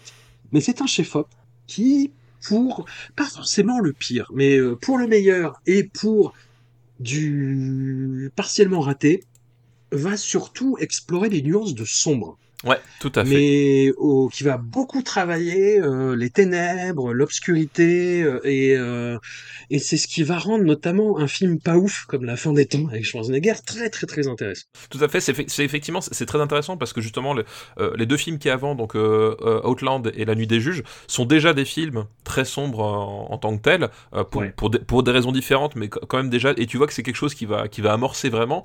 Et là, c'est intéressant que Peter Yam se dise, mais ce style-là, qui, commence à émerger, ben, je vais me le réapproprier et je vais, je vais, je vais en faire moi la lumière. Effectivement, je trouve ça, je trouve ça, je trouve ça intéressant. Et ça va donner une, patte à ces films, euh, même jusque tardivement. Effectivement, euh, voilà, quand on, quand on va aborder le, D'Artagnan, euh, la photo de D'Artagnan est est complètement à contre-courant de ce qui se faisait au moment où ça sort. En fait, il y a vraiment un truc. Il commence à développer cette, cette, cette, cette, obsession pour, la, pour les ténèbres, pour la noirceur, euh, que d'autres cinéastes ont, fait aussi. Mais, mais lui, il va, il, va parfois aller vraiment très très loin là-dedans, en fait. Euh, et dans cette espèce de, de photographie euh, à la fois très sombre et en même temps pas du tout. Enfin, et à la fois, comment dire, très sombre et, et assez saturé, en fait. Aussi, c'est pareil. C'est-à-dire que c'est des images où il, va s'amuser entre le, le, contraste entre le noir et la couleur qui va être. Bah, quand elle est rouge, elle, est très rouge. Quand elle est bleue, voilà, c'est des, bleus très marqués. C'est des choses comme ça. En fait, il y, a un côté assez, euh, assez étonnant dans, dans, la façon d'utiliser le contraste, quoi. Tu le vois déjà hein, là dans sa façon effectivement de, de, filmer euh, les, intérieurs du, euh, du, du vaisseau. C'est moi, j'en suis venu à regretter qu'il n'ait pas fait la lumière de d'Outland en fait. Bah oui, non, je suis d'accord. Comme tu disais, c'est on est vraiment, là-dedans. Et 2010, 2010, le problème, c'est que c'est un film qui est, euh, qui est intéressant et qui est plutôt correct et qui tient la route, mais euh, et qui en plus, voilà, a, des thématiques qui sont intéressantes. Euh, il y a le, fait qu'il y ait un équipage qui soit composé à la fois d'Américains et de Soviétiques. C'est ce que je veux dire, c'est quand même un film qui va dire que, les Soviétiques sont aussi des êtres humains. Tu vois, c'est quand même un truc. 84, pour vous resituer, c'est l'année du deuxième mandat de Ronald Reagan. Je sais pas si effectivement commercialement c'est un, un, excellent move à ce moment-là de dire écoutez les soviétiques euh, finalement sont des êtres humains qui méritent notre compassion. je, je suis pas certain que ce soit très commercialement pertinent quoi. Mais euh, tous les problèmes, en fait, c'est euh, ils, sont liés à, à sa lignée, en fait, à son héritage qu'il qui, qui, est obligé d'assumer. En fait, il n'a mm. pas d'autre choix que qu'assumer. Et, et c'est dommage parce que c'est, comme je le dis, c'est intéressant c'est intéressant. Si on était parti de d'autres choses, si on était allé euh, explorer un, autre équipage en perdition, tu vois, ça aurait été euh, toujours un, un film euh, qui aurait peut-être plus de mérite, je, pense. Moi, il souffre vraiment de cette comparaison-là et de cette volonté de rationalisation à tout prix, en fait. En fait, oui, bah, on a déjà dit, et tu l'as très bien dit, effectivement, le, voilà, le, gros problème, c'est l'ombre de 2001 qui n'arrive pas à effacer. Parce que déjà, d'un point de vue euh, du scénario, bon, il y a, plus HAL 9000, mais alors je sais plus comment est-ce qu'il s'appelle, mais c'est un ordinateur. Enfin, tu vois, il y a plein de refusés comme ça. Euh, puis en plus, il va, au-delà de la rationalisation, il va même désamorcer certains, éléments les plus puissants de 2001. C'est-à-dire qu'à un moment donné, on, on, on va dire que HAL 9000, il n'était pas vraiment méchant, c'était pas de sa faute.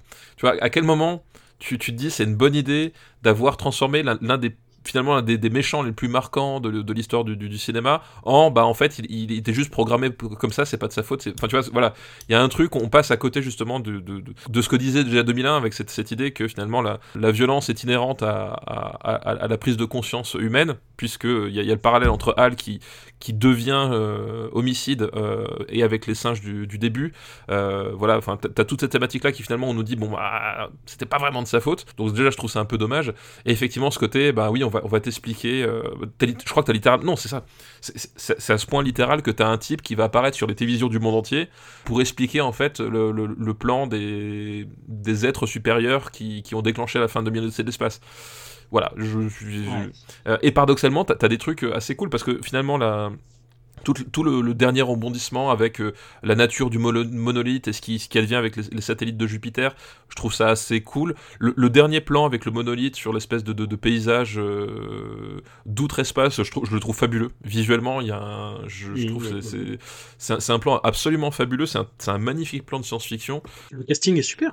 Le casting est super. Roy Scheider Roy Scheider dans l'espace, je, je, je, dis oui. Hélène Mirren Mais oui. Hélène Mirren en russe. Mais oui. Je, je, je, dis oui, je dis oui, je, je, dis oui, et, et malgré ça, en fait, effectivement, ça prend pas parce que, ben, voilà, ce point de départ fait que t'es ramené, enfin, quand t'as vu Dominance d'espace, forcément t'y penses souvent, mais en plus le film te ramène sans arrêt à Dominance d'espace aussi. Et euh, donc au bout d'un moment, finalement, euh, il donne les cartouches aussi pour son, sa, sa, sa, sa propre, propre pas mise à mort, mais en tout cas pour pour, pour, pour, qu'on lui tire dessus quoi. Et, et d'ailleurs, ce, c'est dans ce film-là que j'ai remarqué aussi que John Lighthow, il a une étonnante proximité physique avec Lars Ulrich, le batteur de, Metallica. Je n'ai vu que ça pendant le film. J'étais extrêmement perturbé. Et je me suis dit, putain, John Lighthow ferait un super Lars Ulrich. Voilà. Merde. Milieu de classement, tu le mettrais où toi?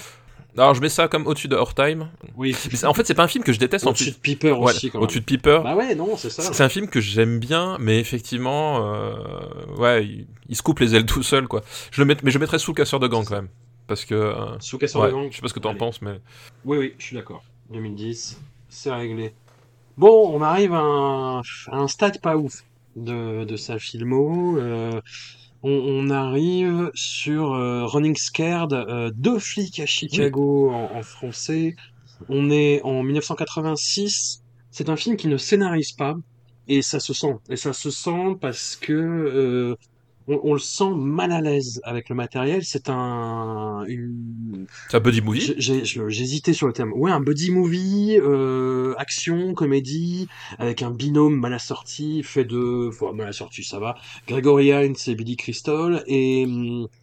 On, on, on, sent ouais une volonté de, de, de, jouer sur le côté comique et on et moi enfin c'est comme ça que j'ai senti. J'ai senti que Peter Hyams on avait rien à foutre de la comédie et que lui voulait faire euh, Casseur de gang 2 en fait ouais. quoi. Avec un côté il, il assure la, la, photo pour ce pour ce film là il y a un côté ouais buddy movie mais avec une mise en scène très réaliste très euh, ouais percutante rentre dedans avec cette photo qui est euh, qui est un petit peu plus sale que, que n'appellerait, euh, je sais pas, une, une, une arme fatale, ouais, un, un body movie euh, ou l'arme fatale euh, ou même 48 heures, tu vois, de, de, Walter Hill. Et, le, et, la comédie, ça, ça marche pas. en fait, là, là qu'à un moment donné, il y, y, a cette espèce de hiatus scénaristique où les, où les types partent, où? C'est à Chicago, pas à Chicago, à Miami, ou je sais pas quoi, parce que euh, tout leur plan en fait, c'est que euh, ils veulent ouvrir un, resto, je crois que c'est ça. Hein. Euh, ils veulent ouvrir un resto parce qu'ils en ont marre d'être flics, etc. Et à un moment donné, t'as as toute une scène où, ils se barrent et ils, vont sur un yacht faire de la pêche avec, avec des bimbos. Ça dure 10 minutes, puis après ils reviennent. Et tu là, tu fais, mais qu'est-ce que, qu'est-ce, que quoi? Qu'est-ce qui s'est passé? Et t'as cette sensation-là tout le temps, c'est-à-dire que t'as plein de scènes de, de comiques qui, qui sont comme ça mais qui, en fait, tu te rends compte que si tu les, les, enlèves du film, vraiment, tu perds rien du tout au film, et tu perds rien du tout, au, même presque à la caractérisation de personnage. Il y a vraiment un truc où, euh, effectivement, tu as l'impression qu'il n'est pas intéressé par ce qui se passe, et en même temps, il n'arrive pas à faire le film qu'il veut, parce qu'ils sont face à un espèce de, de, de, de, gang où tu crois pas, parce que là, pour le coup, euh, contrairement à, à Casseur de gang, on est sur un, sur un gang d'années 80, euh, assez typique, assez caricatural, euh, avec, des, avec des grands méchants, machin. Enfin, c'est Jimmy Smith qui fait le, le, le gros dealer, et voilà, il était pas, il était encore un peu, un peu vert. Oui, un peu vert, ouais. Ouais, et puis son personnage n'est pas très bien caractérisé. Et, d'ailleurs, il y, a tout le, tout l'arc autour du, du, personnage de Joe Palantano où c'est pareil, tu sais pas où est-ce que ça va parce que ils arrêtent le type euh, chez lui, euh, du coup ils le, menacent parce que euh, il vit dans un quartier, etc. Enfin bref, et ils essaient de, soutirer des informations parce que parce que le mec il est en lien avec les gangs, et en même temps d'un seul coup il, disparaît du film au, milieu, puis ça apporte pas grand chose. Enfin, c'est pas très très bien caractérisé, c'est pas très très bien écrit. après par contre il y a des scènes d'action qui où, il se fait plaisir, euh, voilà. Il y a de la poursuite. Il y a de la poursuite. Euh, il, y a, des scènes de poursuite qui sont assez cool. Euh, à nouveau, voilà, dans, certaines scènes, tu sens qu'il est là, qu'il existe et qu'il se fait plaisir, mais ouais, le, film, en fait, le, film arrive, arrive pas à capturer cet esprit années 80, bah on parlait de, de, de, 48 heures de, de, l'âme fatale, cette espèce de, mélange de déconstruction et d'ultra-violence, il n'arrive pas à marier les deux, et tu sens clairement que et les scènes du coup les scènes comiques sont vraiment enfin c'est des, des, des, sketchs en fait qui sont insérés il n'y a pas cette espèce de d'humour un peu à froid ou en réaction euh, tu vois euh, c'est très dissocié et du coup le, les scènes comiques sont assez insupportables et euh, quand tu arrives aux scènes d'action elles sont cool mais t'es pas impliqué parce que les personnages en fait bon tu as, un peu envie de les claquer et du coup le, bah, le film s'écroule un peu quoi je le mettrais sous Piper. Ah oui, moi aussi sous Piper, ouais, ouais totalement. moi, je suis même prêt à le mettre sous Time, mais bon, ça c'est ça c'est moi. Voilà. Ah ouais. ouais. Ah ouais. Mais, euh, mais, on va le laisser au-dessus, voilà. Ouais, mais tu vois, le, la, mauvaise comédie, c'est pire que du mauvais drame. Bah, c'est un peu mon problème. C'est un peu mon problème, c'est qu'effectivement, moi, il y, a des scènes de comédie, tout, toutes les histoires là où ils échangent leur identité avec la, la grande. Enfin, je trouvais ça insupportable, quoi. Enfin, ça, ça, ça, dure 30 ans. Enfin. Non, non, puis effectivement, cette pause à Key West. Oui. qui n'a aucun sens. C'est pas, pareil, à un moment donné, tu te dis, mais euh, tu sais, est-ce que j'ai changé les bobines Tu vois, je sais pas, il y a un truc qui m'échappe. Ouais. C'est très bizarre, quoi. On arrive euh, à un autre. on est un peu dans un, dans un ventre ouais, hein, on va pas se mentir. C'est pas le meilleur, euh, meilleur moment de sa carrière, ouais. On est dans un film qui s'appelle Presidio, base militaire San Francisco euh, en, français pour le titre complet. On est en 1988, c'est le retour de, de Sean Connery. Et on est dans un film qui anticipe un petit peu ce, ce sous-genre donc je suis pas très fan personnellement euh, de, du, du, film de procès militaire. Ça des hommes d'honneur ou ouais, d'Elizabeth Campbell. Voilà, on est euh, sur un. Alors ça se passe à San Francisco cette fois-ci, euh, sur un. Sur, la base militaire de Presidio, d'où le, le, titre. voilà, tout à fait. Et euh, qui doit enquêter sur une série de meurtres qui sont liés avec des militaires. Et il est en bisbille avec son, son ancien chef qui est joué par Sean Connery et qui est aussi euh, bah, le père de la fille qui fréquente. Et voilà, du Love Interest. Plein d'histoires reloues autour de ça, d'ailleurs, et euh, qui nous font compliquer une histoire qui n'en a pas besoin et qui est déjà pas super intéressante euh, à la base. Moi, ça, ça, ça m'a un peu fait chier, hein, très honnêtement. Ouais, mais j'ai l'impression euh, durée ressentie 2h30, euh, durée euh, réelle 1h37. Non, mais c'est pareil, c'est un film qui est très très très étrange. Alors Sean Connery en espèce de de, de, de militaire, euh, euh, un peu sur la touche, mais en même temps très rigide. Je trouve qu'il il, s'en sort pas trop mal, mais le le, le Mark Harmon, Harmon enfin excuse-moi, mais très très mauvais choix de casting en face en face de lui, c'est c'est vraiment c'est une catastrophe. L'histoire d'amour avec Meg qui n'a aucun sens. C'est-à-dire qu'ils se rencontrent la première fois, ils tombent amoureux, puis d'un seul coup, à un moment donné, ils se disputent, il y a une espèce de, scène de dispute où elle le fait, tu, tu comprends pas ni de qui ni de quoi euh, ce qui se passe, puis finalement ils se remettent en scène. T'as toujours pas compris pourquoi, est-ce que d'un seul coup là ils se remettent, enfin euh, c'est très très mal écrit, puis voilà l'espèce de tension avec le avec le père mais pas très bien écrite, enfin c'est très très bizarre. Et ouais l'enquête, euh, voilà. Alors c'est pareil, il y a deux trois séquences qui surnagent. Il y a la séquence du pouce qui est très rigolote parce que voilà Sean Connery qui maîtrise un, un un, gros baraquet avec juste la puissance de son pouce, ok, c'est marrant. La, la, scène de fin, euh, où cette espèce de, de, fusillade voilà, l'espèce de, fusillade où euh, ils sont dans une espèce d'usine avec, avec des, bouteilles de flotte, etc.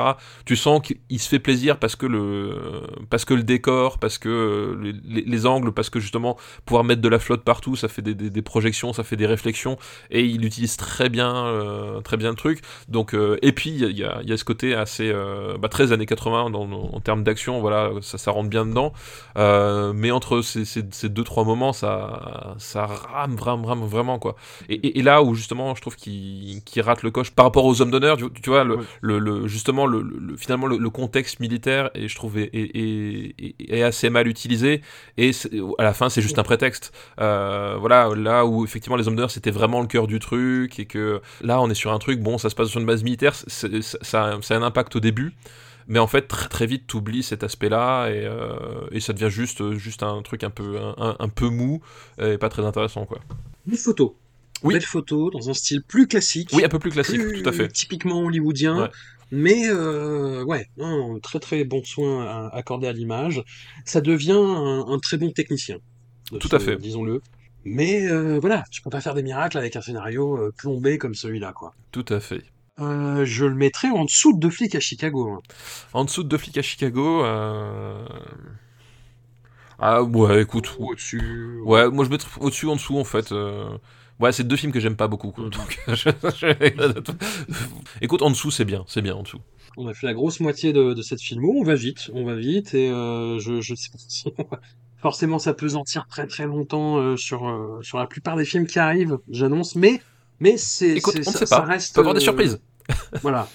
Oui, oui, oui. Ça reste intéressant. Le, le film d'après remonte un petit peu euh, la, la, la, barre qualitative, même si c'est quand même assez culotté de sa part, parce que Peter Hyams va, euh, il cherche beaucoup de projets en fait en regardant euh, la télévision, en regardant des vieux films et en se disant, euh, voilà, Enfin, pas forcément euh, ah bah je peux le faire, ça m'a porté, mais en se disant ah qu'est-ce que je, enfin ce, ce, vieux film très classique, très bien fait, euh, très propre, euh, est-ce que ça vaudrait pas le coup de lui mettre un petit coup de d'update, de, de, de, mise à jour contemporaine?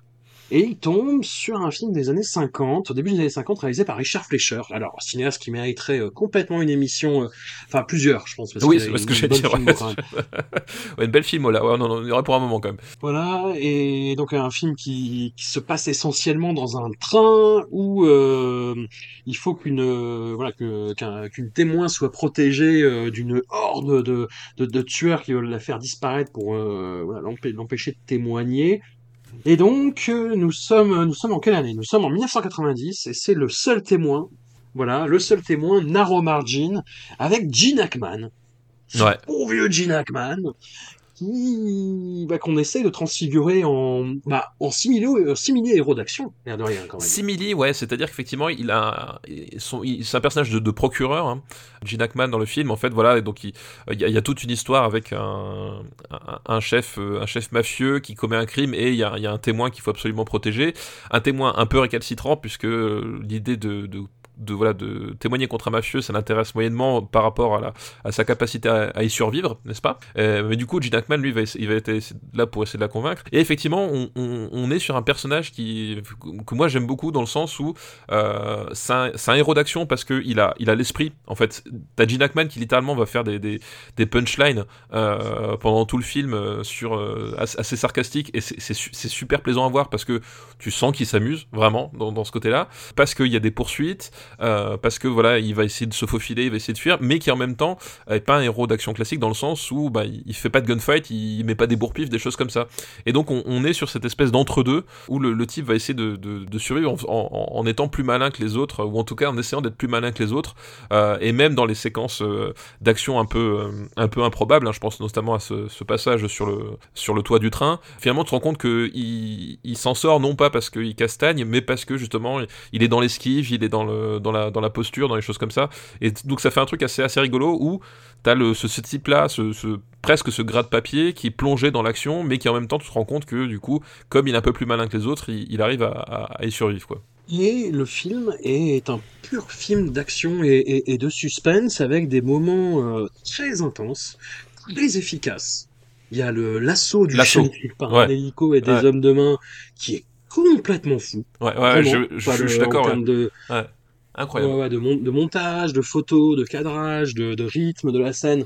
C'est complètement fou. Le passage dans le train est pas mal, mais euh, je, je, sais pas, j'ai l'impression qu'il manque quelque chose à ce film pour qu'il sorte vraiment euh, du, tout venant en fait. C'est efficace et il y a, cette scène voilà, de l'assaut du chalet, euh, moi qui m'a, ouais, j'étais sur mon siège en me disant ah super, le grand retour de Peter.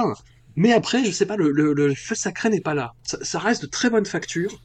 C'est très bien fait et, et ça marche, c'est efficace il y a un côté un petit peu taquin de, de, de Peter Hyams qui revient sur euh, la corruption, sur euh, effectivement le, bah, le fait que euh, on a marre de, des injustices et on va essayer de se défendre pour, pour que quelque part la vérité éclate parce qu'on a marre.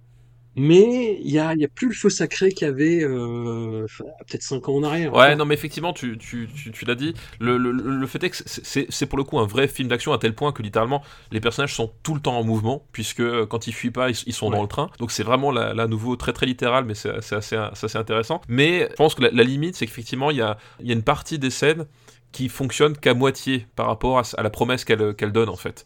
Euh, on, a cette scène du chalet qui est extraordinaire. T'as quelques passages euh, de, de, jeux de cache-cache notamment avec le euh, l'arrêt nocturne, tu sais, où justement on essaie de savoir qui est qui et qui fait quoi, qu'est-ce qui, comment est-ce qu'il faut faire, etc.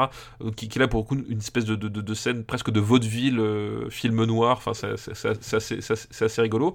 Mais à côté de ça, t'as d'autres scènes qui finalement ont pas l'envergure ou l'imagination qu'il faudrait et qui sont un peu plus plan-plan en fait. Et, c'est un peu le problème du film dans le sens où euh, tu, navigues entre le, truc ah ouais c'est chouette. Et puis moi le, concept même de on, va se mettre dans un train pendant pendant une heure et pas en sortir je trouve ça génial. Enfin moi j'adore le, j'adore le cinéma de contrainte comme ça en fait. C'est à dire qu'à un moment donné tu te poses une contrainte d'une unité de lieu là par exemple ou une unité de temps et t'essayes de, d'explorer le truc à fond. Et j'adore ce genre de, truc plutôt que les trucs euh, patchwork où tu vas empiler un, milliard de scènes et au final euh, voilà tu sais plus trop ce qui, ce qui se passe.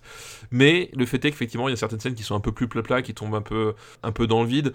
Euh, voilà, par exemple, la relation avec la, la jeune femme blonde, euh, je trouve qu'elle est, exploitée un peu moyennement, c'est-à-dire que ça aurait pu être bien plus, euh, bien plus fort si à un moment donné, voilà, le, ils avaient donné plus de temps au personnage de. Jackman pour s'investir, parce que lui, en fait, lui, globalement, à chaque fois qu'il est dans cette relation, il, est, il a toujours la tête ailleurs, tu vois, il y a un truc où tu, qui fait que globalement, lui est pas vraiment dedans, et du coup, ça fonctionne pas totalement, voilà, et tout est un peu comme ça, où tu te dis, c'est bien, ah, mais ça aurait pu être un peu mieux. Mais au final, c'est un film que je trouve, euh, que je trouve très, très attachant et assez, assez plaisant à regarder quand même malgré tout.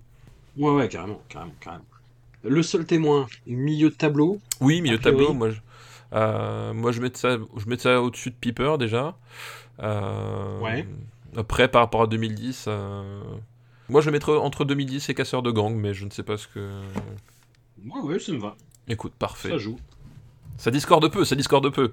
Écoute, pour l'instant, ça va. Pour l'instant, ça va. Bah, justement, on a, on a, on arrive sur un, un objet euh, bizarre. Alors à partir de là, en fait, Peter Hyams ne scénarise plus, mais il fait systématiquement euh, la photo de ses films.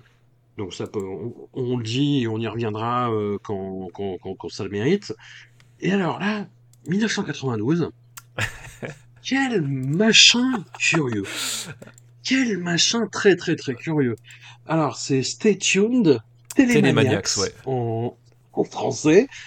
Et alors, c'est euh, un couple qui est au bord de la rupture parce que monsieur, qui est joué par, euh, par John Ritter, qui est un acteur comique euh, que vous avez déjà vu. Oui, ça bouille, mais, bien sûr. Mais, John Ritter. Voilà, nous, il a jamais eu le, un aura spécialement développé, quoi. Mais effectivement, tu, tu le croises dans, dans plusieurs films et tu dis, ah oui, ok, j'ai déjà vu, mais sans plus, quoi. Voilà, le meilleur ami euh, qui boit de la bière généralement à l'arrière-flanc. Et donc John Ritter, en fait, il fait que regarder la télévision tout le temps. Et, euh, et les sports, et, sa femme en a marre. Et il se laisse tout de même tenter, euh, voilà, parce que sa femme, au bout d'un moment, casse la, télévision en disant qu'elle qu'elle en peut plus.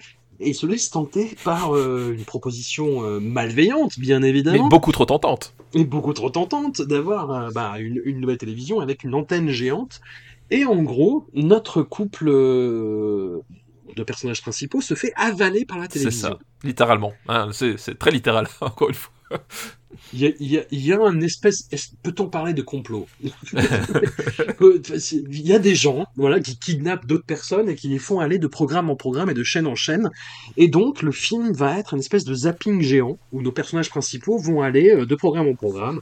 Alors que ce soit des jeux, que ce soit des reconstitutions historiques, que ce soit des feuilletons, que ce soit des films.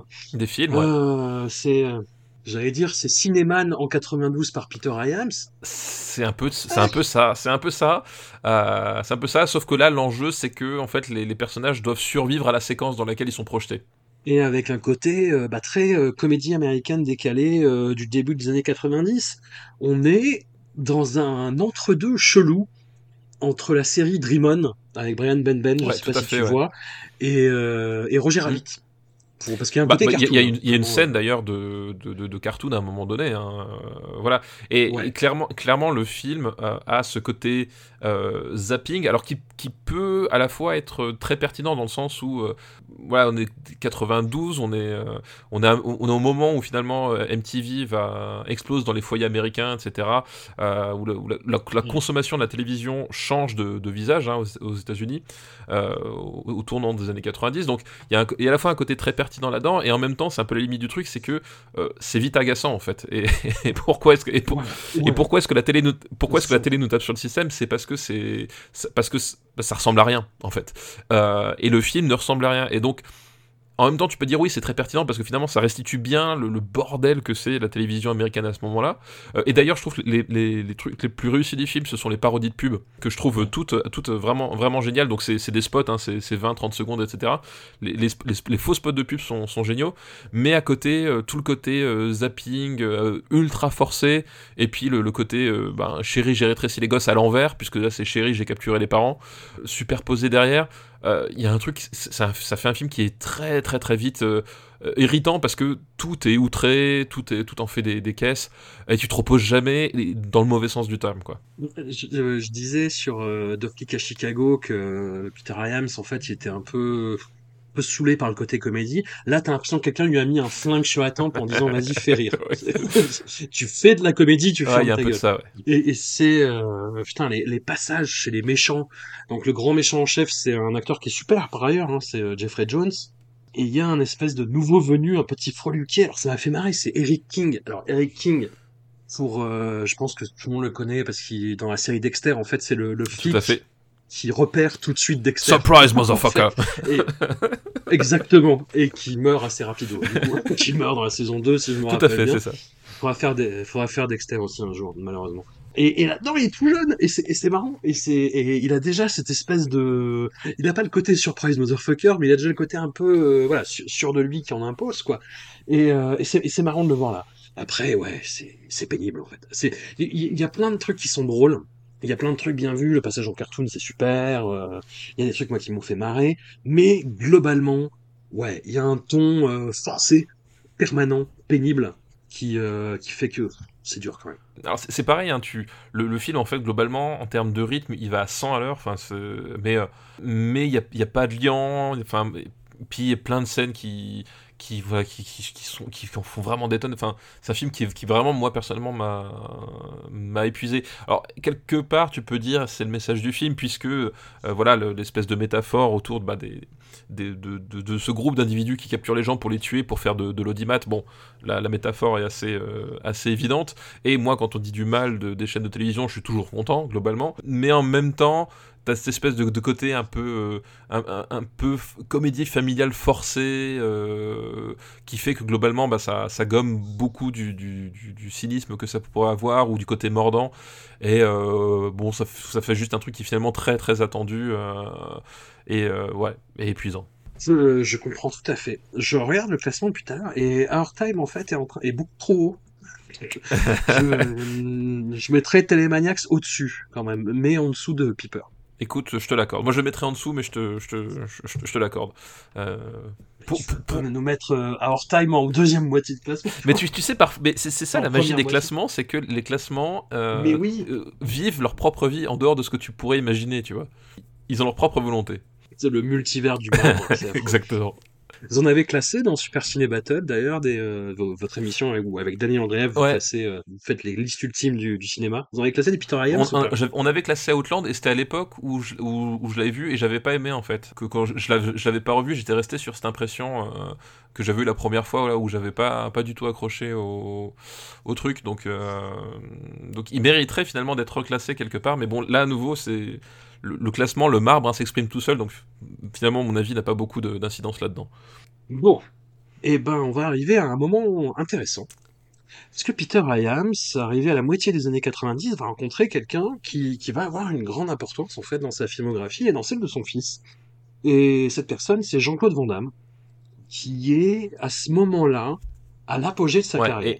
Et, et, et, pour tous les deux, ça va être euh, ouais ben un, sommet en fait, avec euh, ce qui, je pense, mais on va en débattre a priori parce que tu m'as, je suis très curieux parce que tu m'as dit que tu avais des, des, des, grosses réserves sur ce film. Bon après je vais pas dire que c'est un chef-d'œuvre, hein, mais ce film c'est Time Cop.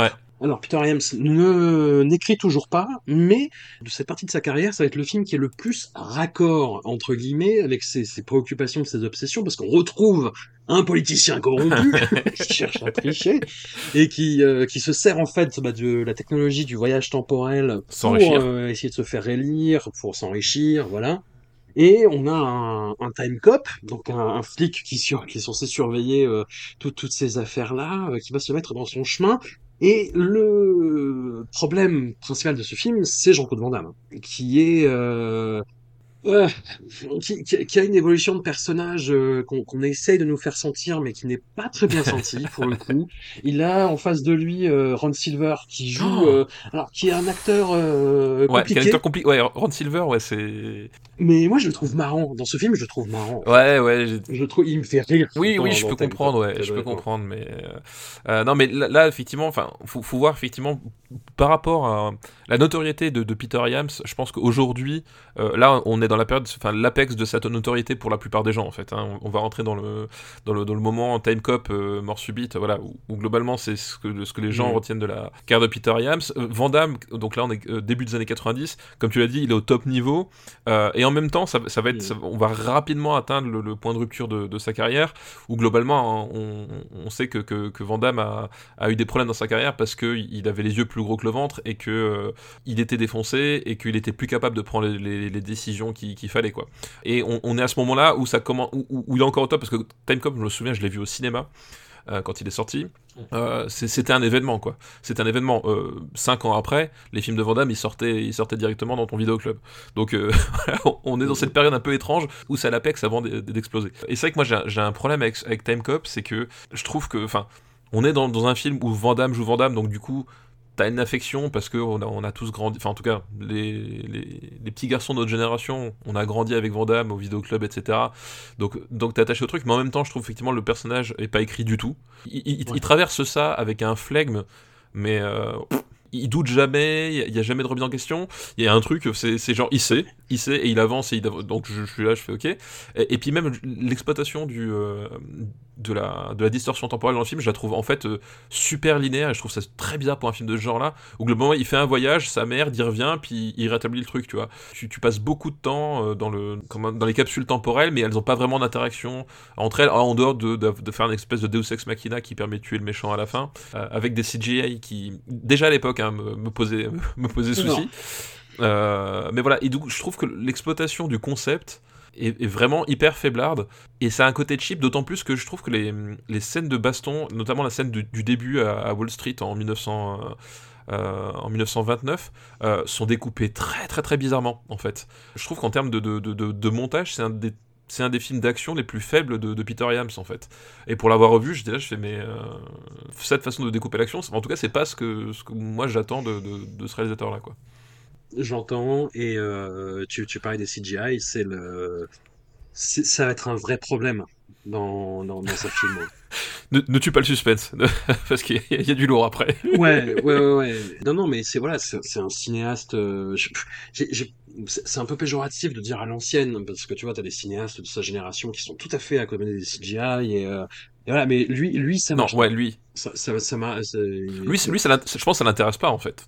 Euh, tu vois, et- Non, et, et- non, non, effectivement, quand tu, re- quand tu revas Capricorn One, lui, ce qui l'intéresse effectivement, c'est de faire, de faire en sorte d'avoir un travelling fluide quand tu, tu filmes deux hélicoptères entre, entre deux falaises, euh, parce que ça, je pense que le, le- la conception technique du truc euh, et l'organisation, ça, l'intéresse, mais produire une image de synthèse, donc euh, que tu réalises forcément pas du tout de la même façon, c'est un truc qui l'intéresse absolument pas quoi. Et, euh, et là, ouais, dans Time Cop, ça se commence à se sentir, mais plus tard, effectivement, c'est un truc qui va devenir récurrent comme, comme souci.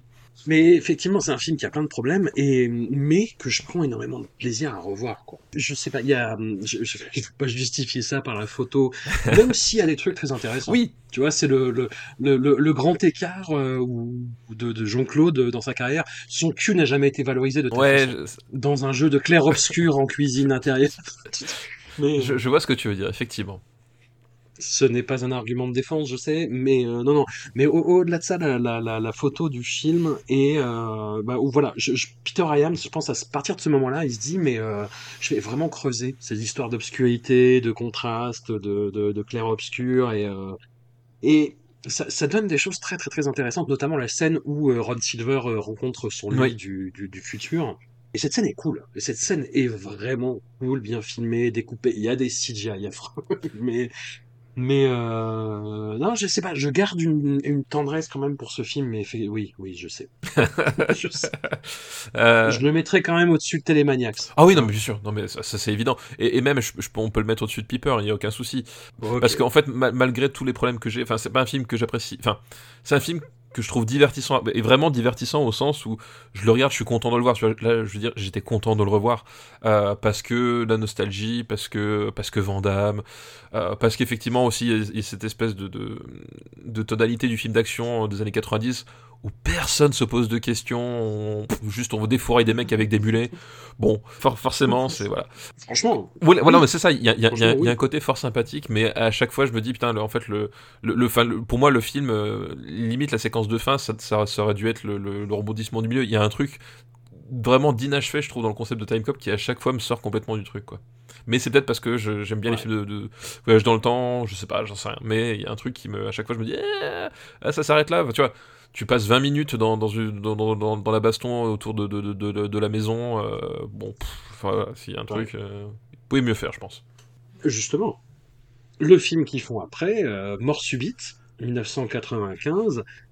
Je, on va peut-être discorder, j'en sais rien, mais pour avoir regardé vraiment pour euh, un papier pour Mad Movies plein de, de, de succès d'années et de copies de plagiat euh, dommages à, à Die Hard pour le, le hors-série Die Hard, eh ben moi c'est mon préféré. Bah. Parce que c'est- clairement un, un Die Hard Ah bah, c'est hein, d'ailleurs dans, subite. dans, dans une arène de, de, de hockey, hein, c'est ni plus ni moins. C'est ça. Avec un côté avec un côté totalement grotesque qui est euh, qui est assumé de bout en bout mais qui ne prend pas non plus le pas sur l'action, c'est-à-dire c'est pas c'est trop mais ça reste fun. Il y a un moment où par exemple euh, alors c'est Jean-Claude Van Damme qui est euh, chargé de la sécurité, enfin c'est un pompier voilà, déchu, sécurité euh, incendie. qui est traumatisé et- voilà, et qui, s'occupe de la sécurité incendie d'un stade où va avoir lieu euh, une prise d'otage euh, du, du vice-président euh, pendant un match de hockey. Et euh, voilà, il- on dit qu'il est exécuté à la fin du match. Et, évidemment, il y a, y a un truc de mort subite. Le match dure longtemps. oui, c'est ça. grâce à Jean-Claude. Grâce à Jean-Claude. C'est-à-dire que Jean-Claude va se déguiser en gardien de du, du de, de- gardien de but. Je sais pas comment on dit au mais en Oui, gardien de, de cage. En gardien de cage. Et, euh, et il va arrêter. euh, il va faire des arrêts monumentaux C'est ça. pour, pour garantir la mort subite. Et, euh, et c'est complètement fou. Mais en même temps, c'est Oui, génial. non, mais ce ce que je veux dire, c'est que le, le plan des terroristes, c'est littéralement, c'est euh, on, on- on veut de l'argent et on te tue quand le match est fini. Et quand il y a des prolongations, ils font Ah merde, non, on va, on va devoir attendre. Mais qui fait ça? Qui C'est quoi ces mecs? C'est quoi super. ces mecs? C'est quoi ces mecs quoi? C'est super. Et le chef des terroristes, c'est euh, un acteur que j'adore, qui s'appelle Powers Booth, et qui a, on en a, on en a parlé dans, dans l'épisode 24 heures chrono parce que il, il a une participation dans la saison euh, 5 ou 6, je sais plus, 6, et, euh, et cet acteur est super. Cet acteur est absolument super. Il faut le voir dans les Walter Hill, il faut le voir dans la série Deadwood. Il est absolument génial. Et là, c'est le chef des terroristes qui est complètement con, hein, comme on l'a dit. son plomb est mis à mal par des prolongations. c'est un truc il de meurt fou. en se prenant littéralement un hélico dans la gueule. Mais, euh... mais putain, ce film est fun. Ouais, Ce le film, est très très fun en fait. Bah, moi, le, le, le seul souci que j'ai avec, c'est qu'effectivement, le, le- tout le final en fait, euh, qui est quand même à, à- à la limite du nanar. hein. Enfin, je veux dire, le, le coup de l'hélico. C'est pas Le, crédible. le coup de l'hélico et tout, enfin, euh, c'est c'est peut-être un peu trop pour moi. Et là, nouveau, pareil, un, le film qui se coupe alors que tu penses que tu vas voir l'épilogue, euh, c'est un truc de fou. C'est genre, ah, on peut pas passer le meilleur. Pouf, fin, fin de générique de fin. Je fais, ok. Bon, bah, si tu veux. Euh, mais, mais effectivement, il y a, il y a un côté, euh, y a un côté vraiment fun dedans. La, la baston contre la mascotte. Voilà. La baston contre la mascotte.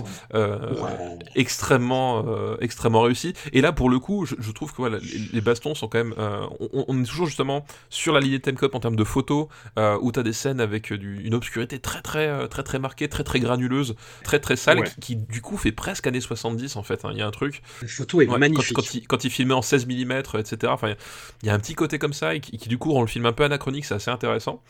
Surtout dans le, dans le paysage des années 80, 90. Là, 95, euh, ben, t'as eu Speed l'année d'avant. Euh, voilà, en termes de, de- d'approche esthétique, ça, ça, ça strictement rien à voir. Donc il y a ça qui est intéressant.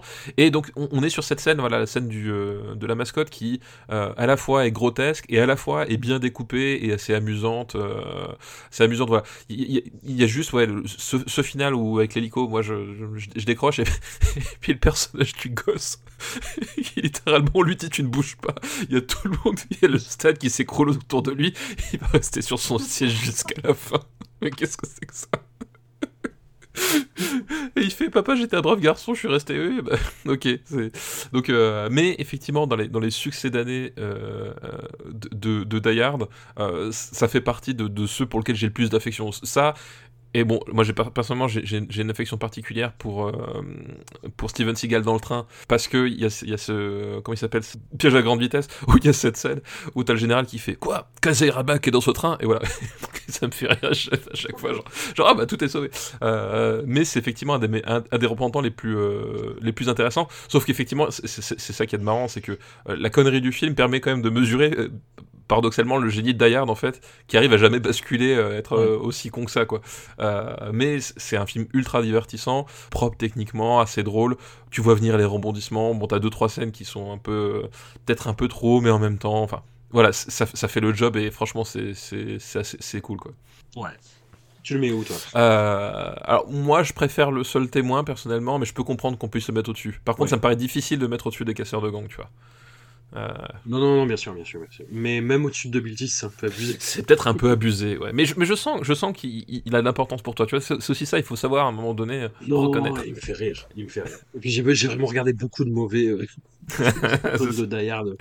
Mais tu vois, je l'ai revu là et euh, ah, sympa. Il y a eu une espèce de fausse suite un peu péra... enfin plutôt un remake avec Michael J. White.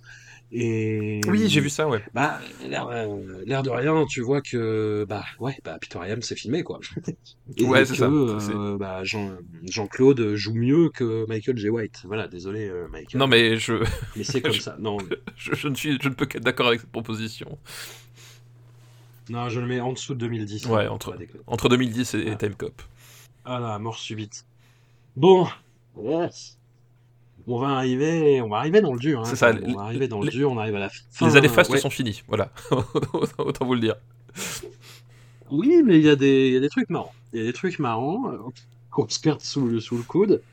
Bon, le, le film suivant, Relique, 1997, c'est... ah, C'est compliqué, hein. C'est l'arrivée... Bah, c'est une tentative, on va appeler ça comme ça, de, de film d'horreur, ce qu'il n'avait jamais euh, Ouais, vraiment fait. euh, jusque-là, et au point où euh, bah, il, il puisse s'intéresser par le côté enquête-action hein, que par le côté horreur. Ah oui, complètement, ouais. Alors, grosso modo, grosso modo, euh, il y a euh, une sombre histoire de, de cadavres décapités qui serait liée à une relique dans un musée, liée à une espèce de, de, de divinité euh, reptilienne. euh, Amérindienne, je chelou, crois. mal faite. Voilà, c'est ça. Truc un peu intéressant, c'est le casting, le, le, le flic qui enquête de façon un peu hébétée sur cette histoire. C'est euh, RIP, euh, j'allais dire Titange, non. Non. RIP Tom Sizemore. euh, Tom Sizemore. Voilà, c'est pas du tout Titange. Non, on a parlé dans l'épisode de Nick, de Nick Fury il y a pas longtemps. euh, oulala.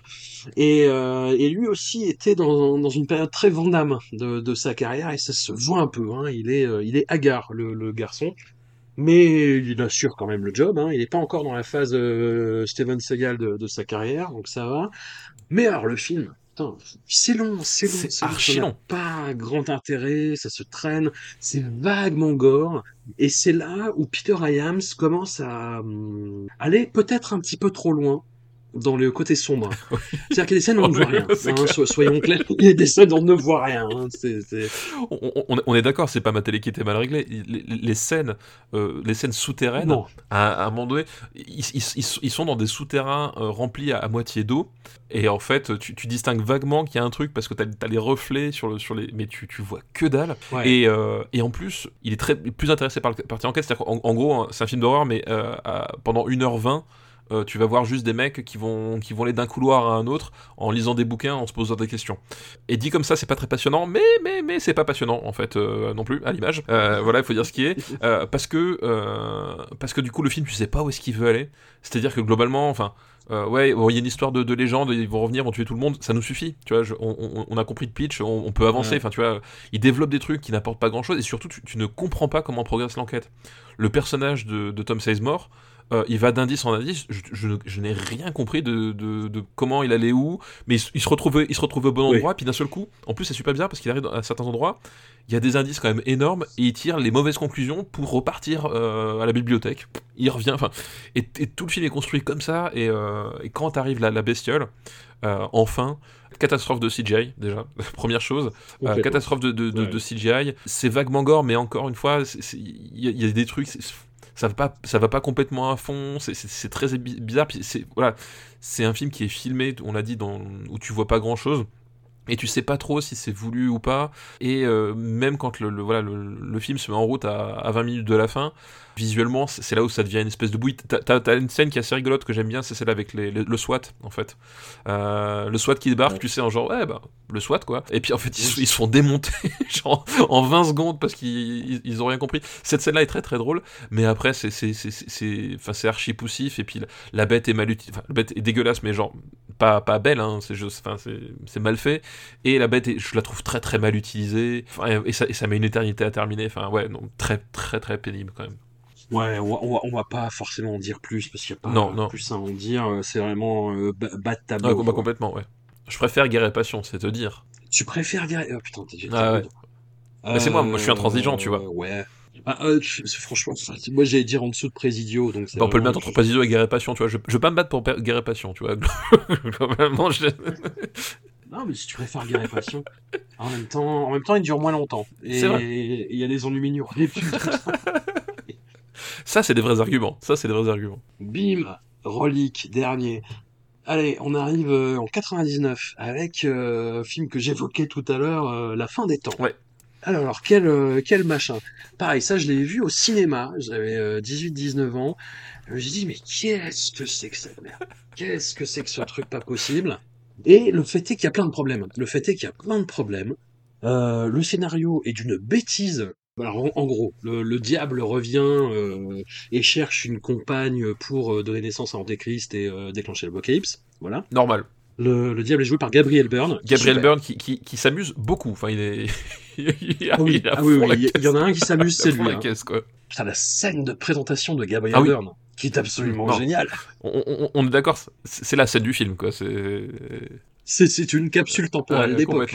C'est-à-dire qu'en gros, on le, on le voit, mais très chic, très bien mis, euh, qui arrive dans un, dans un restaurant euh, hyper classe, où il approche d'une tablée où t'as une, euh, un, voilà, un homme et sa femme, il roule une, une galoche, mais, mais de tous les diables, Bon, désolé, à, à la femme, en lui tripotant le sein, enfin c'est n'importe quoi, et il sort et le restaurant explose. tu te dis, mais what? Oh non, mais voilà, tri- trivialité mise à part, le, le, le film, voilà, c'est c'est ce que j'allais dire. Le, je me rappelais pas que c'était là-dedans et euh, je me suis rappelé après que tout le monde s'était foutu de sa gueule. C'est-à-dire qu'à un moment, le personnage de flic, alors énorme miscast, personnage de flic qui est censé être traumatisé, euh, brisé dans sa chair, euh, joué par Schwarzenegger, Ouais, ouais. qui, qui donne ce qu'il peut. Qui donne ce qu'il a, c'est-à-dire pas grand-chose, et qui est pas bon, et qui est totalement miscast. Enfin, le, le mec c'est censé être un mec flingué, ravagé, et t'as une espèce de montagne de 2 mètres. Oui, puis, puis, puis, puis surtout, la, la, t'as, t'as la, t'as la scène d'action où, euh, où littéralement il vole par, par-dessus les toits des bagnoles. Enfin, tu sais, il y, a un- il y a un moment donné. Ouais. euh, et là, pour le coup, je trouve, je trouve qu'il y a, il y, a, il y, a, il y a une aura un peu Hong Kong justement dans, dans, cette, dans cette scène de poursuite-là. Mais effectivement, ça, Ouais. ça, ça rentre pas avec le, le, le, le, le type au, fond- au fond du trou. Il y a un truc qui, enfin, il y a un truc qui cloche, quoi. Il y a un truc qui cloche complètement. Ça va pas du tout. Et oui, le truc, je vais, je vais finir par le dire, ce truc quand même, tout, tout le monde a trouvé con à l'époque, et que tout le monde continue à trouver con, c'est qu'à un moment, Schwarzenegger va voir, euh, voir un prêtre, je crois, qui lui explique, euh, bah oui, bah oui, c'est la fin des temps. Parce que tu prends 666, Tu mets à tu l'envers. retournes, ça fait 1999 Ouais, ouais. Et voilà Et voilà Et voilà, c'est c'est QFD. Qui a, qui a besoin d'Internet? Euh, je, je veux dire, la démonstration est éclatante. Et donc, le scénario est d'une bêtise. Le Schwarzenegger est miscasté. C'est... euh, c'est- ça va de mal en pis, ça n'a aucun sens. Les, les- les événements s'enchaînent euh, au, au petit bonheur la chance. Mais, à la revoyure, je, on, on parlait de. J'avais pas revu le film depuis le cinéma.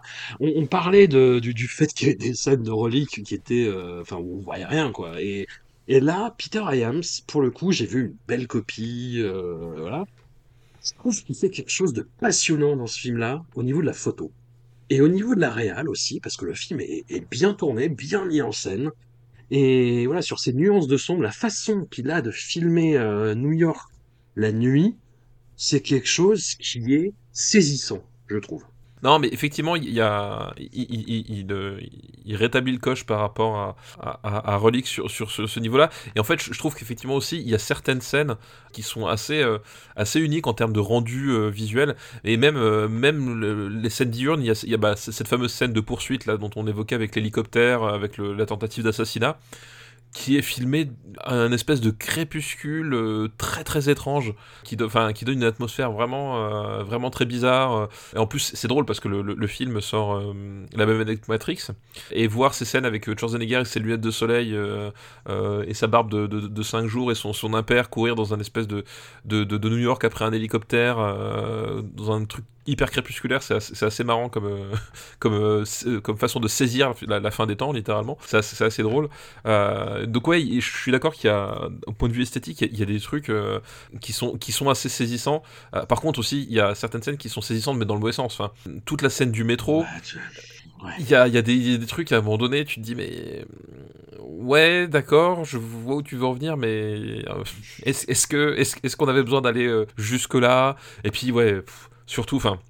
Surtout, tu l'as dit, enfin, le, le, le 666 qui, qui, devient, qui devient 1999, bon, déjà, mais euh, tout l'aspect, euh, tout l'aspect religieux, l'espèce de sacrifice à la fin, machin, enfin, c'est, euh, waouh, faut, faut se l'encaisser, quoi, faut, faut se l'encaisser, c'est quand même assez long pour ce que c'est aussi, hein, faut dire ce qui est.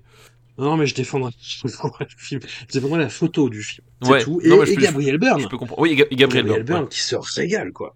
Euh, tout à fait. Mais à, à tel point que, euh, que c'est marrant parce que du coup, quand je l'ai, revu, certaines scènes du, du film me, sont- revenues. Je me suis dit, mais merde, j'étais persuadé que c'était dans L'Associé du Diable. En fait, non, c'était. tu vois, parce que il y a, y a un moment donné, il, joue comme Pacino dans L'Associé du Diable. euh, et à un moment donné, je me suis rendu compte que dans mon esprit, il y avait certaines scènes que j'avais inversées ou superposées d'un film à l'autre à cause de cette, cette façon de jouer le diable sous coke. je crois qu'on peut le dire comme ça.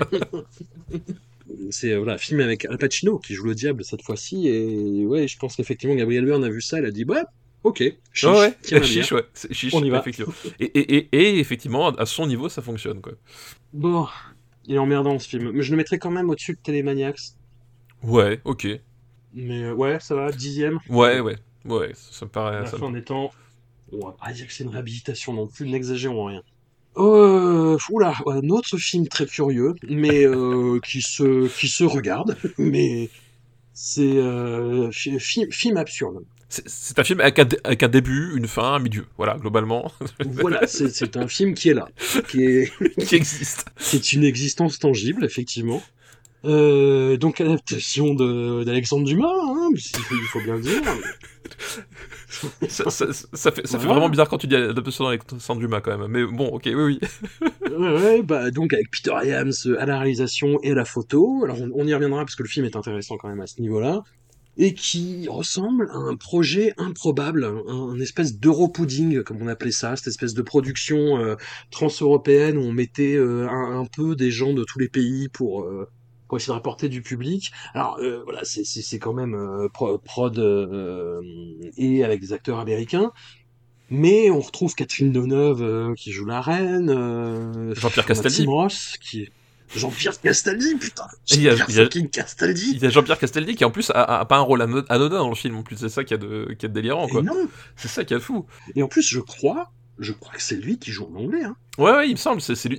Il m'a semblé reconnaître sa voix. Ouais, tout à fait. Et je pense que c'est, sa voix, c'est son, enfin, et, son accent du coup, parce que il a, un accent français assez prononcé. Mais oui, oui, il, le, il le fait comme un pro. Et film, par ailleurs, dont l'action est chorégraphiée, le savais-tu, bah, la, la, la, scène de fin avec les échelles de Ah oui, oui, oui, la scène de par, euh, par, euh, par euh, donc chorégraphe de, de, de Choyark notamment sur les premiers, il était une fois en Chine, grand méchant du film The Blade, et qui parce que voilà, la première fois que j'ai vu D'Artagnan, j'ai fait, ils ont copié, était une fois en Chine. Mais en fait, c'est Yang Yan qui a amené, qui a amené, voilà, son, savoir-faire. Voilà. Tout à fait. Et, et qui est très probant. Bah, en fait, c'est ce que j'allais dire. En fait, le, le, le, le, film, quand je, quand je l'ai, quand je l'ai revu là, bon, je vais tuer le suspense, c'est pas bon, hein. mais cette façon qu'a de alors là pour le coup de, de, faire du, du, du, cinéma HK sans autre forme de procès c'est à dire que et à mon avis c'est la seule façon de le faire c'est à dire que il prend D'Artagnan et il, il, cherche même pas d'un seul coup les types euh, se battent au plafond tu vois. Euh, et là tu fais mais qu'est-ce qui se passe quoi? Et, euh, et ça donne un, truc très très bizarre mais en même temps assez il y, y, a deux trois scènes je trouve qui ressortent. Bah, la, scène des échelles pardon j'ai tapé dans le micro. La scène des échelles dont tu as dont as parlé évidemment parce que bah, on a tous vu il était une fois en Chine et que forcément ça fait plaisir. Mais même la, scène d'introduction d'Artagnan lui-même, c'est-à-dire quand il bastonne les mecs dans la taverne et que t'as les, as les tonneaux qui, euh, qui, qui déroulent et puis donc lui il fait l'équilibrisme sur le, sur, le, sur le tonneau et il essaye de, se battre et puis voilà il, se retrouve à, coller aux poutres et il, tournoie sur les poutres, etc. Euh, je, trouve ça assez intéressant parce que finalement euh, il y a un côté très KPP au sens, au sens du, genre cinématographique des années, des années 40, puisque voilà, rappelons-le quand même, dans, dans, ces films-là de KPDP, les, les types, c'était parfois du cirque en fait les, les, scènes de, de, combat. Hein, on, saute sur une table, on, on, prend la, on prend la, la, corde et puis après on, va à l'autre bout de la pièce et on, fait du trampoline par dessus les, les, autres mecs. Euh, voilà, ça avait un aspect circassien à tel point que c'est ce qui a inspiré entre autres Jackie Chan quand lui il a voulu faire ses, ses films et ça se voit dans, dans, des films comme euh, Hills on Wheels par exemple, euh, on Wheels. Et donc du coup je trouve c'est un retour juste un retour des choses que, finalement Peter Yams se, se travaille avec le, le chorégraphe de Choyark euh, pour euh, faire cette synthèse-là, c'est-à-dire ben, l'esprit de, de, de, KPDP euh, modernisé par, le, par le, dynamisme du cinéma HK, ça pourrait donner ça. Donc ça, je trouve cet aspect-là qui est assez intéressant. Après, le problème, c'est que du coup, ça fait un film qui, qui, qui, fait là nouveau très très patchwork, parce que du coup, cette espèce de, côté un peu absurde, bah, il n'est pas, il est pas maintenu tout le film, et, et toutes les scènes d'exposition, par exemple, sont, finalement assez, assez plombantes et, assez sages les motivations des personnages t'échappent un tout petit peu. Le personnage de Tim Ross, je, t'avoue qu'au bout d'un moment, arrêté de comprendre pourquoi est-ce qu'il faisait ces trucs. Euh, parce que littéralement, en fait, il, travaille pour le cardinal Richelieu. Et euh, dès qu'il fait un truc, euh, c'est pas ce que Richelieu voulait, mais en même temps, euh, en même temps, il continue de le faire. Enfin, tu bien. En même temps, ça l'arrange bien. Enfin, il y a un truc. Il fait, oh non, fallait pas faire ça. Bon, d'accord. Ah, bah, ah, ça m'arrange pas. mais, il, passe tout le film à faire ça et tu, tu fais, mais à un moment donné, Richelieu, c'est quoi son plan? Tu, tu comprends Tu vois, c'est, tu, c'est, voilà, c'est très, très, très décousu, très, très décousu. Et puis, euh, bon, aussi, le problème, Justin Chambers. Bon, on peut apprécier Grey's Anatomy, mais voilà. On peut apprécier Grey's Anatomy, mais quelle erreur de casting, quoi. Je pense que même sa perruque ne joue pas bien. C'est assez fou, quoi. Non, non, mais il, se fait bouffer par euh, Mena Souvari euh, dans chaque scène qu'ils ont en commun. Ouais, complètement. C'est assez terrible. Ouais, complètement, ouais. Et même les mousquetaires, enfin, Athos, Portos, Aramis, ils sont pas hyper bien utilisés. Enfin, voilà. Typiquement, l'espèce de, d'esprit de, camaraderie, justement, qui, qui anime le, le, le, le, roman de Dumas à travers ses mousquetaires, et puis cette espèce de pièce rapportée qui est, qui est d'Artagnan finalement, qui, euh, qui aspire à devenir mousquetaire, mais qui en a pas vraiment un, du coup voilà, euh, c'est pour ça qu'on parle des trois mousquetaires plus d'Artagnan. Euh, toute cette dynamique-là, bah, elle existe quasiment pas dans le film, enfin, et bon, et il y en a eu des, des, des adaptations de, de, d'Artagnan à, cette époque-là, mais bon, celle-ci, voilà, il y, a ce côté un peu loufoque tiré du cinéma HK qui est là, et qui, du coup fait assez plaisir dans un projet, en plus je crois que ça, ça a coûté une blinde ce truc en plus. c'est ça le pire, c'est que c'est pas un petit budget, etc. Donc c'est assez rigolo de, de, voir à nouveau une espèce de suicide artistique de Peter Yams qui, qui se dit Ah, super, tous les, tous les réalisateurs jusqu'à présent qui ont, qui ont mis du. voilà, mais qui, qui, ont mis du cinéma HK dans leur, dans leur film, en fait, ça, ça a été des fours. Bah, je vais faire pareil, bon, bah, du coup, voilà. Bon, quoi, on est après Matrix, c'est vrai qu'on est après Matrix, euh, tu te dis, euh, peut-être le moment de le faire, mais bon, je sais pas trop où était le projet, quoi c'est un budget de 36 millions et c'est un montage financier entre. Euh, enfin, c'est un, pudding, vraiment, comme je disais, quoi. Entre les États-Unis, euh, l'Angleterre, le Luxembourg. Et derrière, on retrouve en fait un, producteur qui a beaucoup bossé avec Van à qui Van doit euh, une grande partie de sa carrière, qui s'appelle Moshe Diamond et qui est pas non plus qui est pas un poète quoi. Mais d'ailleurs a priori Van devait jouer dans le film à la base. C'est possible. Euh, j'ai vu ça, enfin en tout cas c'est une information que m'avait donné euh, euh, notre ami Fab Gordon, puisqu'il a, il a lu un bouquin justement sur une biographie de, de Van où ils expliquaient qu'en fait au départ Van et c'est douce après la, le fait que ce producteur soit resté, Van était attaché au projet mm. pour, pour faire le truc, finalement ça s'est pas fait, mais ça témoigne à nouveau justement du, lien particulier qui dit Peter Yams à Jean-Claude. Où est-ce qu'on met euh, D'Artagnan? C'est un film YouTube, en fait. Tu, tu, tu regardes, tu regardes les deux scènes d'action euh, sur YouTube, et, mais après le reste. Même, même Deneuve, la vache. Jean-Pierre Castaldi, Jean-Pierre Castaldi tout le long, quoi. T'as Jean-Pierre Castaldi tout le long, mais le Castaldi, je, je, trouve pas si mauvais que ça dans son rôle. Deneuve, clairement, tu, elle sait pas ce qu'elle fait là. Hein. Deneuve, tu, sens que son agent lui a dit euh, fais ça, puis tu, tu sais, tu fais bon bah ok, mais elle est pas très, pas très très impliquée. Oh entre la fin des temps et Télémaniacs euh... Ou au-dessus de la fin des temps euh, bah, En fait, je trouve que la fin des temps reste plus agréable à revoir, en fait. Euh... Donc ouais, fin des temps, Télémaniacs, ouais. Allez, ça arrive, on arrive au gros dos, on arrive euh, au schisme, on arrive au point de non-retour. Oh, on arrive à ce, machin qu'on a découvert tous les deux pour l'occasion. Ouais, ouais, euh, gros choc, gros choc, hein. gros gros choc. Ouais, euh, un coup de tonnerre, A Sound of Thunder. Donc pour le coup, euh, grosse prod. On est sur du, on est sur du simili blockbuster. On est sur 80 millions de dollars quand même. Sans déconner. Sans déconner. Ça a coûté 80 millions de dollars, ça? Ça, ouais, ouais, ouais, c'est oh le problème. Oh la vache. C'est une adaptation de, de Ray Bradbury. Ouais. Euh, sur un film de paradoxe temporel. C'est ça. On est sur euh, voilà, un futur où les voyages temporels sont possibles et sont proposés à de riches couillons à qui on propose d'aller euh, buter du dino.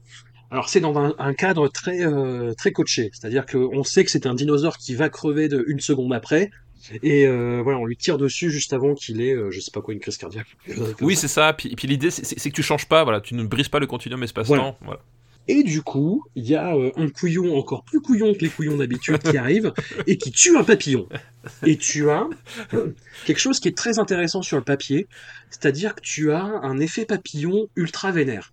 Tu as en fait dans la, on, revient au présent, donc dans la temporalité du film dans ce futur-là. Et en fait, il y a ce qu'ils appellent les vagues du temps. Alors, ça a l'air con, dit comme ça, mais c'est un concept qui est très intéressant. C'est-à-dire qu'en fait, le temps rattrape le changement que le, la mort de ce papillon a entraîné. C'est-à-dire que d'un coup, t'as plus d'électricité. Après, t'as des monstres chelous. Après, tu as euh, encore plus d'obscurité, encore plus de monstres chelous. Et, donc, le principe, enfin, moi, je trouve le principe mortel. Et là, j'ai pas lu euh, le, texte de, de, Bradbury, mais c'est sûrement euh, du Bradbury, donc euh, très très intéressant euh, à minima. Euh, putain, mais l'exécution le, de ce film, quoi. C'est-à-dire qu'on parlait des problèmes de CGI, mais putain, c'est rien ne va, rien ne va. Honnêtement, je, pense que c'est un des films les plus laids que j'ai vu depuis très très longtemps.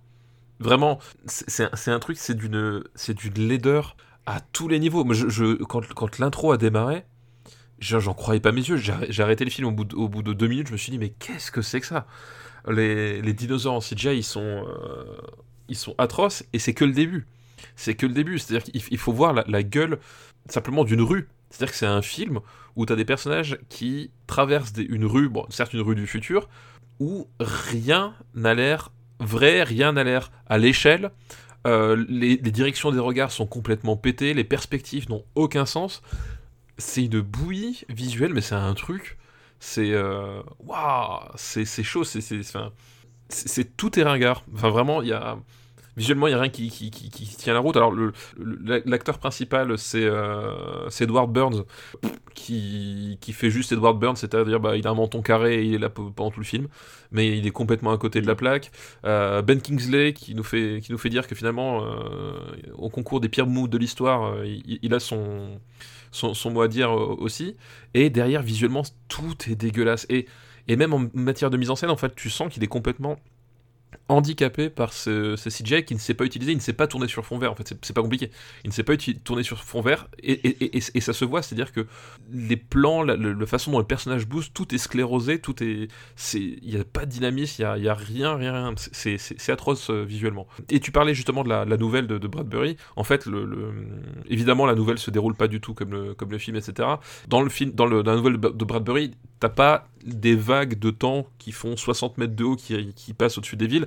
Euh, c'est euh, et d'ailleurs c'est un des points du film que, que j'ai pas compris, c'est-à-dire que le personnage d'Edward Burns et les personnages principaux en fait euh, se rendent compte des changements, mais t'as l'impression que les gens euh, autour d'eux ne s'en rendent pas compte et c'est jamais adressé, c'est-à-dire que tu sais pas trop euh, est-ce que c'est le fait qu'ils aient voyagé dans le temps, mais en même temps, des gens, certaines personnes, t'as l'impression qu'ils comprennent, enfin, il y a un truc, tu sais pas trop qui fait quoi. Bon, euh, du coup, c'est pas très très bien adressé. Dans la nouvelle de Bradbury, c'est plus subtil, c'est-à-dire que les changements sont, sont, sont plus subtils, c'est-à-dire que le personnage, quand il revient, le, monde est pareil, sauf à quelques détails près, et dont un détail près, c'est que en fait l'extrême droite arrive au pouvoir. Et du coup, ça a une autre portée quand même. Bah oui, oui. c'est une portée. Et alors que là, là, c'est pas les, les chauves-souris géantes. Qui voilà, c'est pas les chauves-souris géantes qui, débarquent, euh, des choses comme ça. Donc c'est toute la portée finalement du, message de, Bradbury est complètement éteint dans le film. Mais bon, admettons. Mais quitte à remplacer par les chauves-souris géantes, mais faites pas ça quoi. Enfin, visuellement c'est atroce. Mais le problème, c'est que euh, ça a été euh, une expérience horrible pour Peter Hyams parce que il y a eu il a écopé du projet après plusieurs défections. Il est arrivé dans un moment où l'un des, euh, une des compagnies qui devait produire le film faisait faillite. Oh, mais ça sent, Donc il a eu une, une enveloppe euh, complètement euh, désastreuse. Il a délocalisé autant qu'il pouvait la plupart des effets spéciaux. Il, a fait ça pour rentrer vraiment dans les clous de son budget. et il a passé deux ans sur la post-production à essayer de sauver ce qui pouvait l'être. quoi. Et ça a été un crève-cœur. Ça a été un crève-cœur pour lui. Là, c'est John Hyams qui parle du film et de l'expérience horrible que ça a été pour son père que Peter Hyams qui revient dessus. Parce que pour lui ça a vraiment été euh, ça a été la lali quoi. C'est quelqu'un qui a, qui, qui, qui a, beaucoup euh, qui a eu des hauts et des bas dans sa carrière. Mais là c'était un des budgets les plus importants euh, vraiment de, de, toute sa filmographie. Je crois qu'il y a la fin des temps qui a coûté un peu plus cher mais mais voilà. Et il partait avec un scénario qui était couillon avec des, des, des scènes qui étaient compliquées à mettre en place avec des acteurs pas ouf comme tu l'as dit Edward Burns. C'est catastrophe quoi c'est vraiment une catastrophe, quoi. Et, et, même Ben Kingsley, il était vraiment au début de, de sa phase, je fais n'importe quoi. et, euh, il, il, en roue libre. Tiens, je, je, pars sur un tournage du Webull, tu vois. quoi. il, en, il en roue libre complète. Hein. Euh, voilà, mm. en espèce de, de voilà de, mania de, du, du divertissement. Euh. C'est pareil, tu, tu vois ce que ce que ce que c'est de dire le film, mais globalement l'exécution est ouais, tellement tellement lamentable que c'est chaud quoi. La fin, quoi la résolution. Oui, non. C'est euh, mon dieu. Je dernier. Oui, oui, dans dernier. très bon dernier. Enfin, je, ne sais pas comment est-ce qu'il pourrait échapper à la dernière place, quoi. Non, c'est terrible. Hein. C'est terrible parce que c'est tu te dis, mais euh, ouais, ouais, non, c'est c'est affreux parce qu'on on essaye vraiment de, de vous faire euh, intéresser à la filmographie de Peter Hyams. Il y a des trucs euh, absolument euh, mémorables donc sur lesquels on, reviendra pour faire le, le, le, récap du classement. Mais là, ouais, c'est quelqu'un qui a eu une carrière toujours à minima intéressante et qui a amené toujours quelque chose, même sur des trucs aussi improbables que D'Artagnan ou La fin des temps ou ah ouais, Tout à fait, ouais. Et là, et là, tu sens qu'il qu ressemble quoi, ah non, tu... à faire quelque chose qui tient à peu près quoi tu, sens que c'est ouais, c'est enfin tout le projet le, dépasse complètement qu'il y a voilà qu'il y a il, peut faire ce qu'il veut c'est c'est la catastrophe quoi et ce qui nous amène à, à l'avant dernier film qui a été euh, a été très compliqué aussi hein. Euh. donc voilà il traverse une période euh, bah, terrible où il peut pas faire grand chose où c'est son fils qui lui remet un petit peu le pied à l'étrier en lui faisant faire la photo de Universal Soldier Regeneration, alors pas celui dont on parlait tout à l'heure, pas Day of Reckoning, mais Universal Soldier 3, euh, voilà. avec Van Damme, sachant que euh, Van Damme garde une, toujours une énorme reconnaissance pour Peter Hyams, parce que Van Damme dit, euh, voilà, euh, au moment où j'étais au fond du, du gouffre, où j'étais, euh, voilà, où je savais que j'avais un problème et j'ai décidé de d'agir pour pour arrêter ça. Il dit Peter Hyams, c'est le seul qui est venu me voir en, en rehab en fait. Ouais, ouais. Et, euh, et ça l'a ça l'a beaucoup marqué. Et c'est pour ça aussi que bah, il a écouté. Euh, il avait plus envie de tourner Universal Soldier, il en avait rien à foutre, mais euh, quand il a vu que c'était le fils de, de, de Peter qu'il connaissait un petit peu parce qu'il l'avait croisé sur les plateaux, et qui voilà, qui avait une vision, et qu'en plus Peter Hyams allait faire la photo, euh, il a dit bon, allez, je rempile. mais il pas non plus euh, plus passionné que ça, mais euh, voilà. Donc il fait la photo de Universal Soldier Regeneration, et il tourne Beyond a Reasonable Doubt, je sais même pas s'il y a un titre français. Présumé coupable. C'est présumé coupable. Ouais. Présumé coupable avec euh, Michael Douglas. euh, on revient. Alors c'est un, remake d'un film de Fritz Lang carrément, Ouais, tout, ouais. la barre est assez haute. qui va nous raconter la croisade d'un jeune reporter euh, joué par Jesse Metcalf. Euh, très mauvais acteur. Très, très, très, Très mauvais. Ouais. Énorme, enfin là aussi, Voilà, énorme cool. miscast, surtout dans un film où, où l'antagoniste c'est Michael Douglas. Euh, Ouais, putain. non, tu mets pas Jesse Metcalf euh, face à Michael Douglas, c'est Oh. ridicule quoi. Ouais, là, ça tient pas debout. c'est le, c'est a, a toujours et à jamais le jardinier de Desperate Housewives parce que c'est Oui. rôle qu'il a réussi à peu près ça. à tenir. Et donc il joue un reporter euh, qui est persuadé que euh, le, le district attorney euh, joué par euh, Michael Douglas est, est un corrompu, euh, qu'il a des casseroles, etc. Et il va essayer de le confondre avec une, une fabrication euh, totale. Sauf que euh, il se retrouve euh, accusé de meurtre. Enfin bon, c'est une histoire qui est un petit peu tirée par les cheveux. On voit ce qui a pu intéresser Peter Hyams parce que ça recoupe vraiment euh, bah, ces violons d'ingres, ces vieux violons d'ingres, euh, la corruption, les gens qui décident de faire justice et qui se retrouvent piégés comme des cons Voilà. par le, le système Le, rapport à la vérité aussi. Mais putain, oh la vache, qu'est-ce que c'est laborieux, qu'est-ce que c'est mou, qu'est-ce que c'est pas intéressant en fait. En fait, le, le truc c'est que ça, c'est qu'en fait, euh, c'est un film, à, c'est un film à twist. Et en fait, euh, quand je suis arrivé au twist de fin, je me suis dit, bah en fait, le potentiel de l'histoire est génial. Euh, globalement, le, Ouais. le potentiel de l'histoire est vraiment génial parce qu'effectivement, on, on est dans ce, dans ce journaliste qui veut prouver absolument que ce procureur est un gros pourri. Et en gros, quand il dit un gros pourri, c'est qu'il choisit euh, les cas euh, avec une victoire euh, assurée parce qu'évidemment, être procureur, c'est un marchepied pour, pour une carrière politique derrière. Et que, quitte à choisir des cas, il est prêt à falsifier certaines preuves pour aller dans son sens. Et donc lui, il va se mettre dans la position d'un accusé avec un, cas facile à gagner, sauf qu'il va, il va dans son idée, c'est qu'il va documenter, parce qu'il est journaliste, il va documenter la fabrication de lui en tant que coupable. Euh, il va documenter cette fabrication pour dire, ah bah, vous voyez, en fait, euh, euh, les preuves qu'il a apportées sont fausses parce que moi j'ai les documents, mais évidemment les choses vont pas se passer comme prévu, etc. Bref, et d'où course poursuite aussi à un moment donné avec des bagnoles dans des, dans des parkings, des choses comme ça. Voilà, et je trouve le potentiel de l'histoire as- assez faramineux parce que je trouve que voilà le, le- les twists et de la façon dont, c'est amené, je, vois effectivement tout le, toute la mécanique qui pourrait fonctionner dans le, dans le truc et, et je trouve en fait assez, assez astucieuse. Le problème c'est que voilà, dit Jesse Metcalf. Bah non. Jesse Metcalf, et en plus, il est pas tout seul parce qu'il y a, sa meuf, euh, qui est donc évidemment l'assistante de Michael Douglas, euh, c'est Amber Tamblyn, qui pareil est pas extrêmement, euh, extrêmement convaincante. Euh, donc déjà, il y a, ça dans un, film qui, repose quand même beaucoup sur le suspense et l'espèce de, conflit qu'il y a entre, les personnages. Voilà, il y, a- une disproportion qui est énorme. Et effectivement, c'est très très très laborieux. Et en fait, je me dis que euh, réserver le twist de fin pour un twist de fin, là aussi à nouveau très abrupt, ça fait de l'épate, mais en fait, je pense que ça vide de substance le, le- le film, c'est-à-dire que ça aurait dû être un- une amorce de troisième acte en fait, plutôt que, que de finir là-dessus. Là, c'est voilà, t'as as le côté, euh, le côté un peu oh, c'est Kaiser Soze, mais euh, Mm. mais du coup, ça détruit le, potentiel de l'histoire, quoi. Ouais, non, c'est c'est c'est c'est pas possible. C'est pas possible. le- Il y a, un manque d'investissement et euh, de croyance de Peter Hyams en son propre matériel. Alors, je je je, je sais pas. Peut-être qu'il a perdu confiance en lui et euh, mais là, il a été dépossédé du projet parce que le projet, oh, c'est compliqué. C'est compliqué et c'est un crève-cœur encore une fois quoi. Encore une fois, et voilà. Et en plus, je trouve que les scènes les plus réussies, c'est les scènes, les scènes de- où Michael Douglas fait du Michael Douglas, voilà, où, il est sur cette espèce de, de, dimension très charismatique et en même temps un peu, un, peu dérangeante. ouais, il y, a deux trois scènes comme ça où je trouve ça fonctionne très bien parce que c'est Michael Douglas quoi et tu sens que euh, mm. que, que qui, tient à bout de bras les ces, deux trois scènes où où il, où il, est au cœur du truc mais que derrière euh, ça c'est cool et même visuellement hein, c'est un film où Peter Yams il croit il croit plus trop quoi c'est c'est très très euh, très très anodin anonyme visuellement aussi donc voilà c'est ça finit par, par être très peu intéressant quoi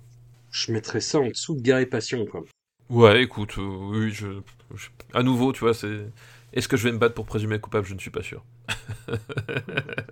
Et puis, bah, on arrive au dernier film, en fait. On est en 2013, euh, et on est de retour avec Jean-Claude. On est de retour avec un Jean-Claude qui est en, qui est en torche humaine. Jean-Claude, là, dans, le film, il est, il est en torche humaine physique, parce qu'effectivement, il a une espèce de, de ben, c'est, imaginez un croisement entre Sangoku, Super Saiyan et Jean-Claude Van Damme, bah, c'est à peu près le look physique de Jean-Claude Van Damme dans, le film, avec cette espèce de, perruque blonde qui remonte. Et euh, même il est en feu au niveau de son jeu. C'est-à-dire que c'est un, c'est un film où, euh, où clairement Van Damme il, il, est en roue libre et je pense que ça l'amuse beaucoup et Peter Yams aussi. Enfin, c'est, il est hallucinant à voir de, là-dedans quoi. C'est un, ses répliques, la façon dont il le dit, sa, gestuelle. Enfin, il y a un truc. Euh, voilà, c'est, c'est Van Damme, Van Damme complètement qui, qui, a, qui a lâché la bride quoi. Ah non, qui faut, qui est furieux quoi. Alors l'histoire de Enemies Closer, c'est euh, hyper classique. C'est on est euh, à la frontière euh, canado-américaine. On a un, alors c'est quoi? C'est un, c'est un ranger? Oui, oui, c'est ça, ouais, tout à fait. Qui est joué par Tom Everett Scott, qui est un acteur qui existe encore une fois, qui, qui est là. et qui tombe sur quelqu'un qui a, qui a juré euh, sa perte, qui a juré de se venger de lui. Et en fait, les deux vont, vont devoir faire alliance contre un, un gang de trafiquants mené donc par Jean-Claude en torche humaine, quoi. C'est ça, un gang de trafiquants québécois. Ouais, de trafiquants québécois et euh, et putain, Jean-Claude, quoi. Jean-Claude, euh, Jean-Claude qui fait l'accent, qui a des répliques en français. Généralement, tu vois, j'ai, pareil, j'ai vu toute la filmo de, de, de Jean-Claude quand les, les films où il d'un coup il, lâche prise et il se met à parler en français, généralement c'est mauvais signe. tu vois et et, euh, et là là ça va. Non non mais le film il est honnête, tu vois, c'est pas on remonte par rapport euh, à ce qu'on a fait, la photo notamment a de la gueule mais euh, c'est pas grand chose, quoi. Mais le, le, le, film est pas honteux, il est pas très très bon parce que, euh, parce que clairement il est limité par son, son budget à, plein de moments, etc. Enfin, il y a, y, a, y a, deux trois moments qui sont, qui sont finalement très bavards pour pas grand chose et tu sens que c'est vraiment pour atteindre euh, leur 20. T'as as, ce côté-là. Mais par contre, la prestation de Vandame, elle est vraiment drôle. Enfin, honnêtement, je pense que c'est une de mes prestations de Vandame tardives préférées parce que il est à fond la caisse. Et puis en plus, son personnage, c'est un, c'est un écologiste vegan. Et il a, il a des répliques là-dessus qui sont à mourir de rire, genre, euh, genre faut pas polluer avec les cadavres et des trucs comme ça. Et puis il fait bon, bah tant pis, c'est le job, machin. Enfin, il, a cette espèce de côté complètement dynamité et en même temps très détaché de, de, de, de certaines situations et qui me fait dire finalement, Jean-Claude Van Damme, euh, c'était le casting idéal pour faire le Joker. Pourquoi est-ce que personne n'y a pensé, quoi? Mais oui Là, Mais très, très clairement, pourquoi est-ce qu'on s'est tapé Jared Leto alors qu'on aurait pu avoir Van Damme en Joker? Et, là, si vous voulez voir ce que c'est Jean-Claude Van Damme qui, joue le rôle du Joker sans, jouer le Joker parce que c'est pas la licence, regardez Enemy Closer, vous, aurez ça et vous vous dites évidemment que je veux voir ce film, évidemment que je veux voir Van Damme en, Joker. Bah, je j'ai pas pu m'empêcher d'en parler à, à, John Iams du coup de, ce film. Parce que euh, enfin il, Van Damme a enchaîné euh, Universal Soldiers euh, Reckoning et ce film là et disons que dans toute la deuxième moitié des années 2000, des années 2000 jusqu'au début des années 2010, donc jusqu'à euh, Universal Soldier Day of Reckoning, Van Damme, tu le sentais partir tu le sentais, euh, enfin mais euh, partir. C'est-à-dire qu'il y avait, euh, il avait les épaules lourdes, il avait une charge quoi. Il avait quelque chose de, tu vois la la la la, tronche qu'il fait pendant son monologue dans le film JCVD de, oui, tout à fait. Il était, il était comme ça quoi. Il avait le poids du monde sur ses épaules. Il avait bah, ce qu'il dit dans ce monologue en fait. C'est-à-dire que je suis arrivé où je suis arrivé, je sentais que j'avais des choses à dire et à offrir et j'ai rien fait en fait quoi. Et, tu sens ça chez Van Damme dans, dans toute cette période-là, en fait. Et c'est terrible, et c'est affreux. Et dans Universal Soldier Day of Reckoning, tout ce poids, toute cette charge, ça arrive à son apogée.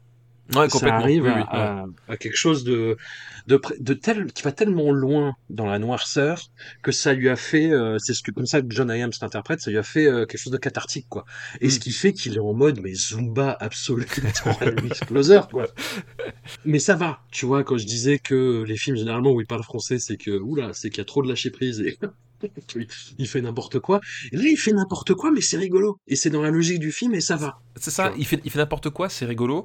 Et en plus, même je trouve que ses répliques sont vraiment drôles en fait. C'est-à-dire que en termes d'écriture, au- aussi parce que on- en fait on parle beaucoup de Van Damme, mais il y a le, il y a le duo des, des, des deux personnages principaux qui globalement il y en a un qui veut tuer l'autre, puis ils sont obligés de, euh, de collaborer pour survivre afin que, que finissent par le tuer. Euh, je trouve que en termes d'écriture, il y a, il y, a, il y a plein de passages qui sont très très sympas euh, en termes de dynamique de personnage et de, et de punchline en fait.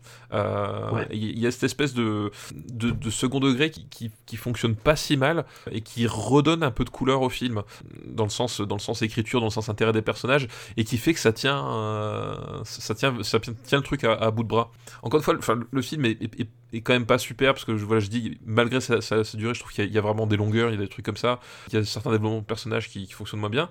Mais mais il y a, il y a ce Vandame il y a ce côté euh, très simple aussi très épuré de l'intrigue et de la narration qui fait que euh, bah, globalement ça passe en fait. Tu, tu, tu, tu passes un, un moment de série B euh, un moment de série B plutôt correct on va dire Non, t'as le, le soulagement que Peter Hyams finisse sur une note plus positive que sur ses deux précédents films, quoi. oui oui oui complètement oui non mais là là il, il, retrouve pas le, le, le feu sacré euh, d'antan loin s'en faut mais effectivement on est sur un truc où, où globalement on le sent plus à l'aise, plus là, et où au moins t'as l'impression que les gens sont sont sont sont, sont, sont, sont contents d'être là quoi. Euh, moi, je le mettrais... Ouais, peut-être entre Piper et la fin des temps. Mais c'est peut-être un peu haut, je sais. je sais.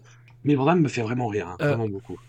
Euh, mais non, mais moi je suis d'accord, c'est là où je le mettrais aussi en fait. Euh, entre Piper Allez. et la fin des temps, ça me semble, ça me semble être la- le classement parfait. Et tu vois, dixième, voilà, c'est le, il clôt le, il clôt le top 10 et il ouvre après, voilà, les portes de l'enfer littéralement, puisque derrière il y a la fin des temps. Hop. Bah écoute, on a fini de, de, de classer euh, tous les, les longs métrages de la filmographie de Peter Hyams, euh, les 20, les 20 films, donc on rappelle. 20e, Un coup de tonnerre. Mm. Ah, Ouais. 19e, Relique. 18e, Présumé coupable. 17e, Guerre et passion. 16e, Presidio. 15e, De flics à Chicago. 14e, Our Time. 13e, Télémaniacs. 12e, D'Artagnan. 11e, La fin des temps. 10e, Enemies Closer. 9e, Piper. 8e, Time Cop. 7e, Mort subite. 6e, 2010, Le premier contact. 5e, Le seul témoin. 4e, Les casseurs de gangs. 3e, Outland. 2e, La nuit des juges. 1er, Capricorn One. Filmographie quand même. Beau classement. Ouais, ouais, puis ca- carrière folle. Carrière folle sur euh, quatre décennies, qui finit de façon un peu compliquée, mais euh, en même temps euh, sans, sans déshonneur non plus. Ça aurait été euh, moche qui finisse sur un coup de tonnerre quand même, tellement ça a été une expérience traumatisante. Ah ouais, ouais. Et le, Oui, et oui, le ouais. film, euh, mais le, le film, faut le voir parce que c'est limite un cas d'école de, on fait ce qu'on peut, enfin on essaie de colmater des brèches avec du, du scotch quoi. Oui, oui, c'est effectivement le Titanic cool, et puis en fait, j'ai euh, un verre d'eau, j'essaie de, de, de sauver le navire, quoi. C'est un peu ça, ouais. Voilà. Et je mets l'eau à côté. oui, Ah Non, mais euh, à, à côté de ça, franchement, les, les, les, les dix premiers films sont des, euh, des, des, des- séries B, voire A pour les premiers, euh, qui sont, qui sont assez folles, hein, qui sont assez folles. Et la filmo de Peter Hyams, franchement, c'est, euh, ça a été un plaisir de découvrir ça et merci d'avoir participé à cette aventure. Ouais, mais bah, eff- effectivement, moi, j'ai pris un, un vrai plaisir à, redécouvrir cette filmo. Donc, il y, a eu des vraies surprises, genre Capricorn One, euh, j'avais jamais vu, et puis enfin, le choc, hein, il, est premier. Mais ça m'a fait vraiment plaisir de redécouvrir euh, ce, ce- cette filmo, parce qu'effectivement, c'est un, un réalisateur qui, n'a jamais eu les, honneurs d'autres. Voilà, c'est ce qu'on, ce qu'on, ce pourrait appeler un, petit artisan. Hein, euh, ce genre de réalisateur que, qu'effectivement, dont les gens ont vu les films mais ne connaissent pas forcément le nom. C'est un peu ce- souvent ce, ce drame-là. Et mais du coup, moi j'aime bien ce genre de, de, de réalisateur parce que tu vois, je, je pensais notamment à, à John Badham, etc. Enfin, c'est un peu ce style de, de, Mm. de cinéaste avec des hauts, des bas, euh, un vrai savoir-faire technique et de temps en temps des vrais coups de génie quand, euh, quand ils ont la forme. Parce que justement, il y, a- il y a un côté, c'est on, on est un peu en marge du, du, du truc. On, on, essaie de d'évoluer dans, dans, des genres qu'on peut, parce que très clairement, il y a des projets c'est pas les siens, hein, on lui a demandé de faire, mais il y, a régulièrement des, de savoir-faire que tu as, certaines idées qui, qui, vont éclore et donner lieu à des trucs assez, euh, assez cool en fait et assez mémorables. Et euh, voilà, c'est un, un réalisateur donc, qui n'est pas un grand nom d'Hollywood, mais euh, c'est loin d'être un mec médiocre en fait. Et il mérite d'être découvert pour ça. quoi. Non, carrément. revoyez ces films, ça en vaut vraiment la peine. J'espère qu'on vous aura donné envie, en tout cas. Où est-ce qu'on peut te retrouver, euh, Stéphane? Est-ce que tu es toujours en, tournée pour ton livre avec cet, cet horrible individu qui est Marvin Montes? Oui, bah je, voilà, c'est un peu une prise d'otage. Euh, voilà, on m'a dit, c'est toi, soit tu fais une tournée avec Marvin Montes, soit euh, on kidnappe ta famille. Donc là, La, la, tournée, la dernière étape, elle a eu lieu à, Toulouse pour en plus l'anniversaire, les 8 ans de, de, notre éditeur commun chez Third Edition. pour l'instant, il n'y a pas de dates qui sont prévues, mais voilà, on va peut-être essayer de, de, faire d'autres choses un peu plus tard. Puis sinon, ben, sur les internets, hein, Super Ciné Battle, euh, After Eight, euh, voilà, pour écouter euh, parler cinéma ou pop culture au sens un peu plus large. Ah, super, un immense merci à toi et au plaisir. Merci à toi pour l'invitation, c'était un honneur.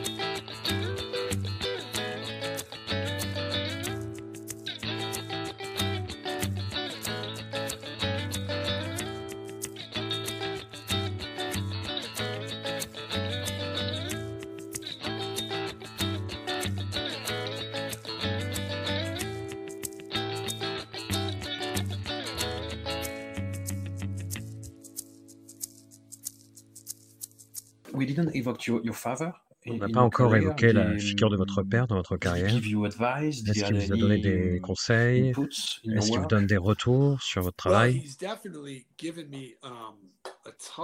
Il m'a vraiment donné une tonne de conseils. En fait, tout ce que j'ai appris, tout ce que je sais, ça vient de lui. C'est la plus grande euh, influence dans ma vie et dans ma carrière. Uh,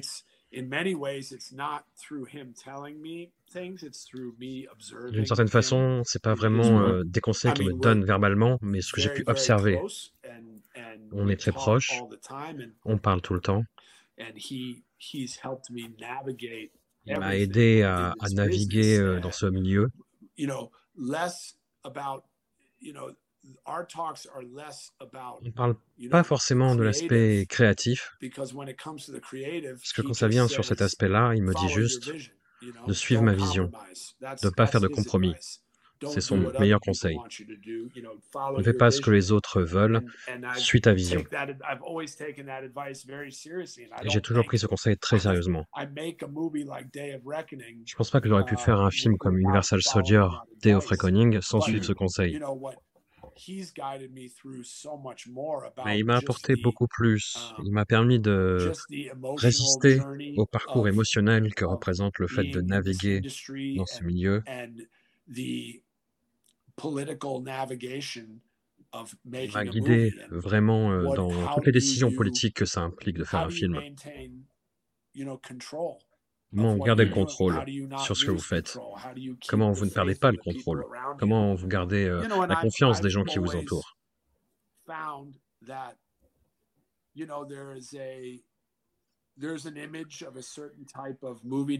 il y a cette image d'épinal du réalisateur qui crie sur tout le monde, qui harcèle ses collaborateurs, qui se bat contre tout le monde pour obtenir ce qu'il veut, qui se bat contre le studio, qui se bat contre son équipe pour maintenir sa vision.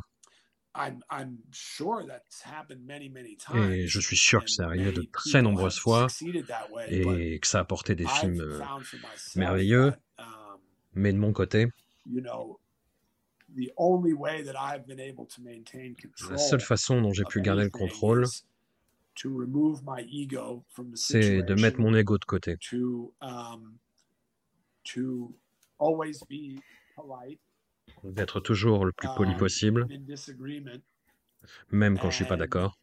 To uh, never think about these uh, relationships in in these collaborations de jamais considérer euh, ces relations ou ces collaborations comme des choses qui peuvent être sacrifiées pour le bien du projet.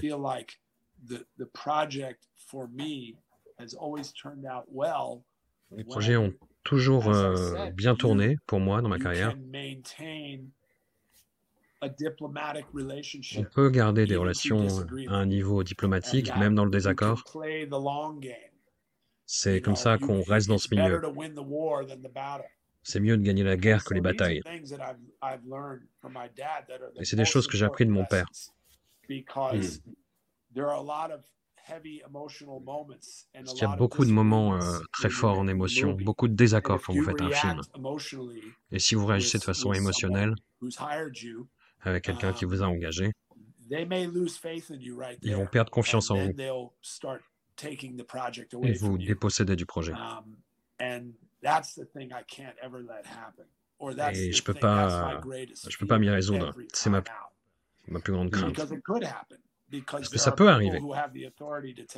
Les gens qui ont um, l'autorité peuvent vous déposséder euh, dans la production, pendant la post-production. Um, Et c'est ce que je redoute le plus.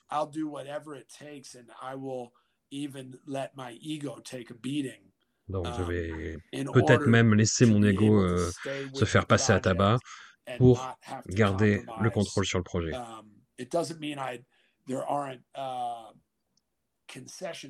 Il y aura peut-être des concessions sur la route, mais au final, je, garde euh, ma vision créative sans aucun compromis.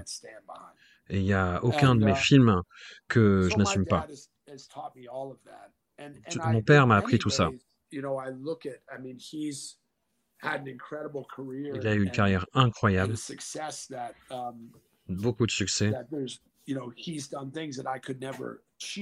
Il a fait des choses que je ne pourrais jamais faire parce qu'il les a fait euh, tant de fois et si jeune. Um, hmm.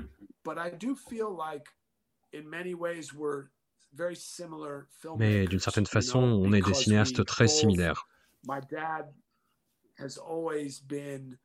Mon père a toujours été un incroyable artisan, par-dessus tout.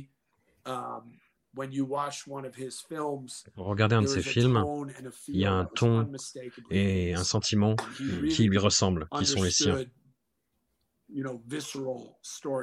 Et il comprenait euh, de façon très viscérale la narration la façon dont il mélangeait les images et le son pour euh, bombarder le, uh, le spectateur, le public. Et j'ai retenu la leçon. Je suis souvent allé euh, en plateau de mixage pour le doublage et j'attendais la façon dont le son, la voix des comédiens attrapait uh, vraiment euh, le public, le spectateur. Et ça a eu un impact sur moi j'ai compris à quel point le son était un élément important. Pas, pas seulement le son, mais toute la narration, tous les aspects de la narration.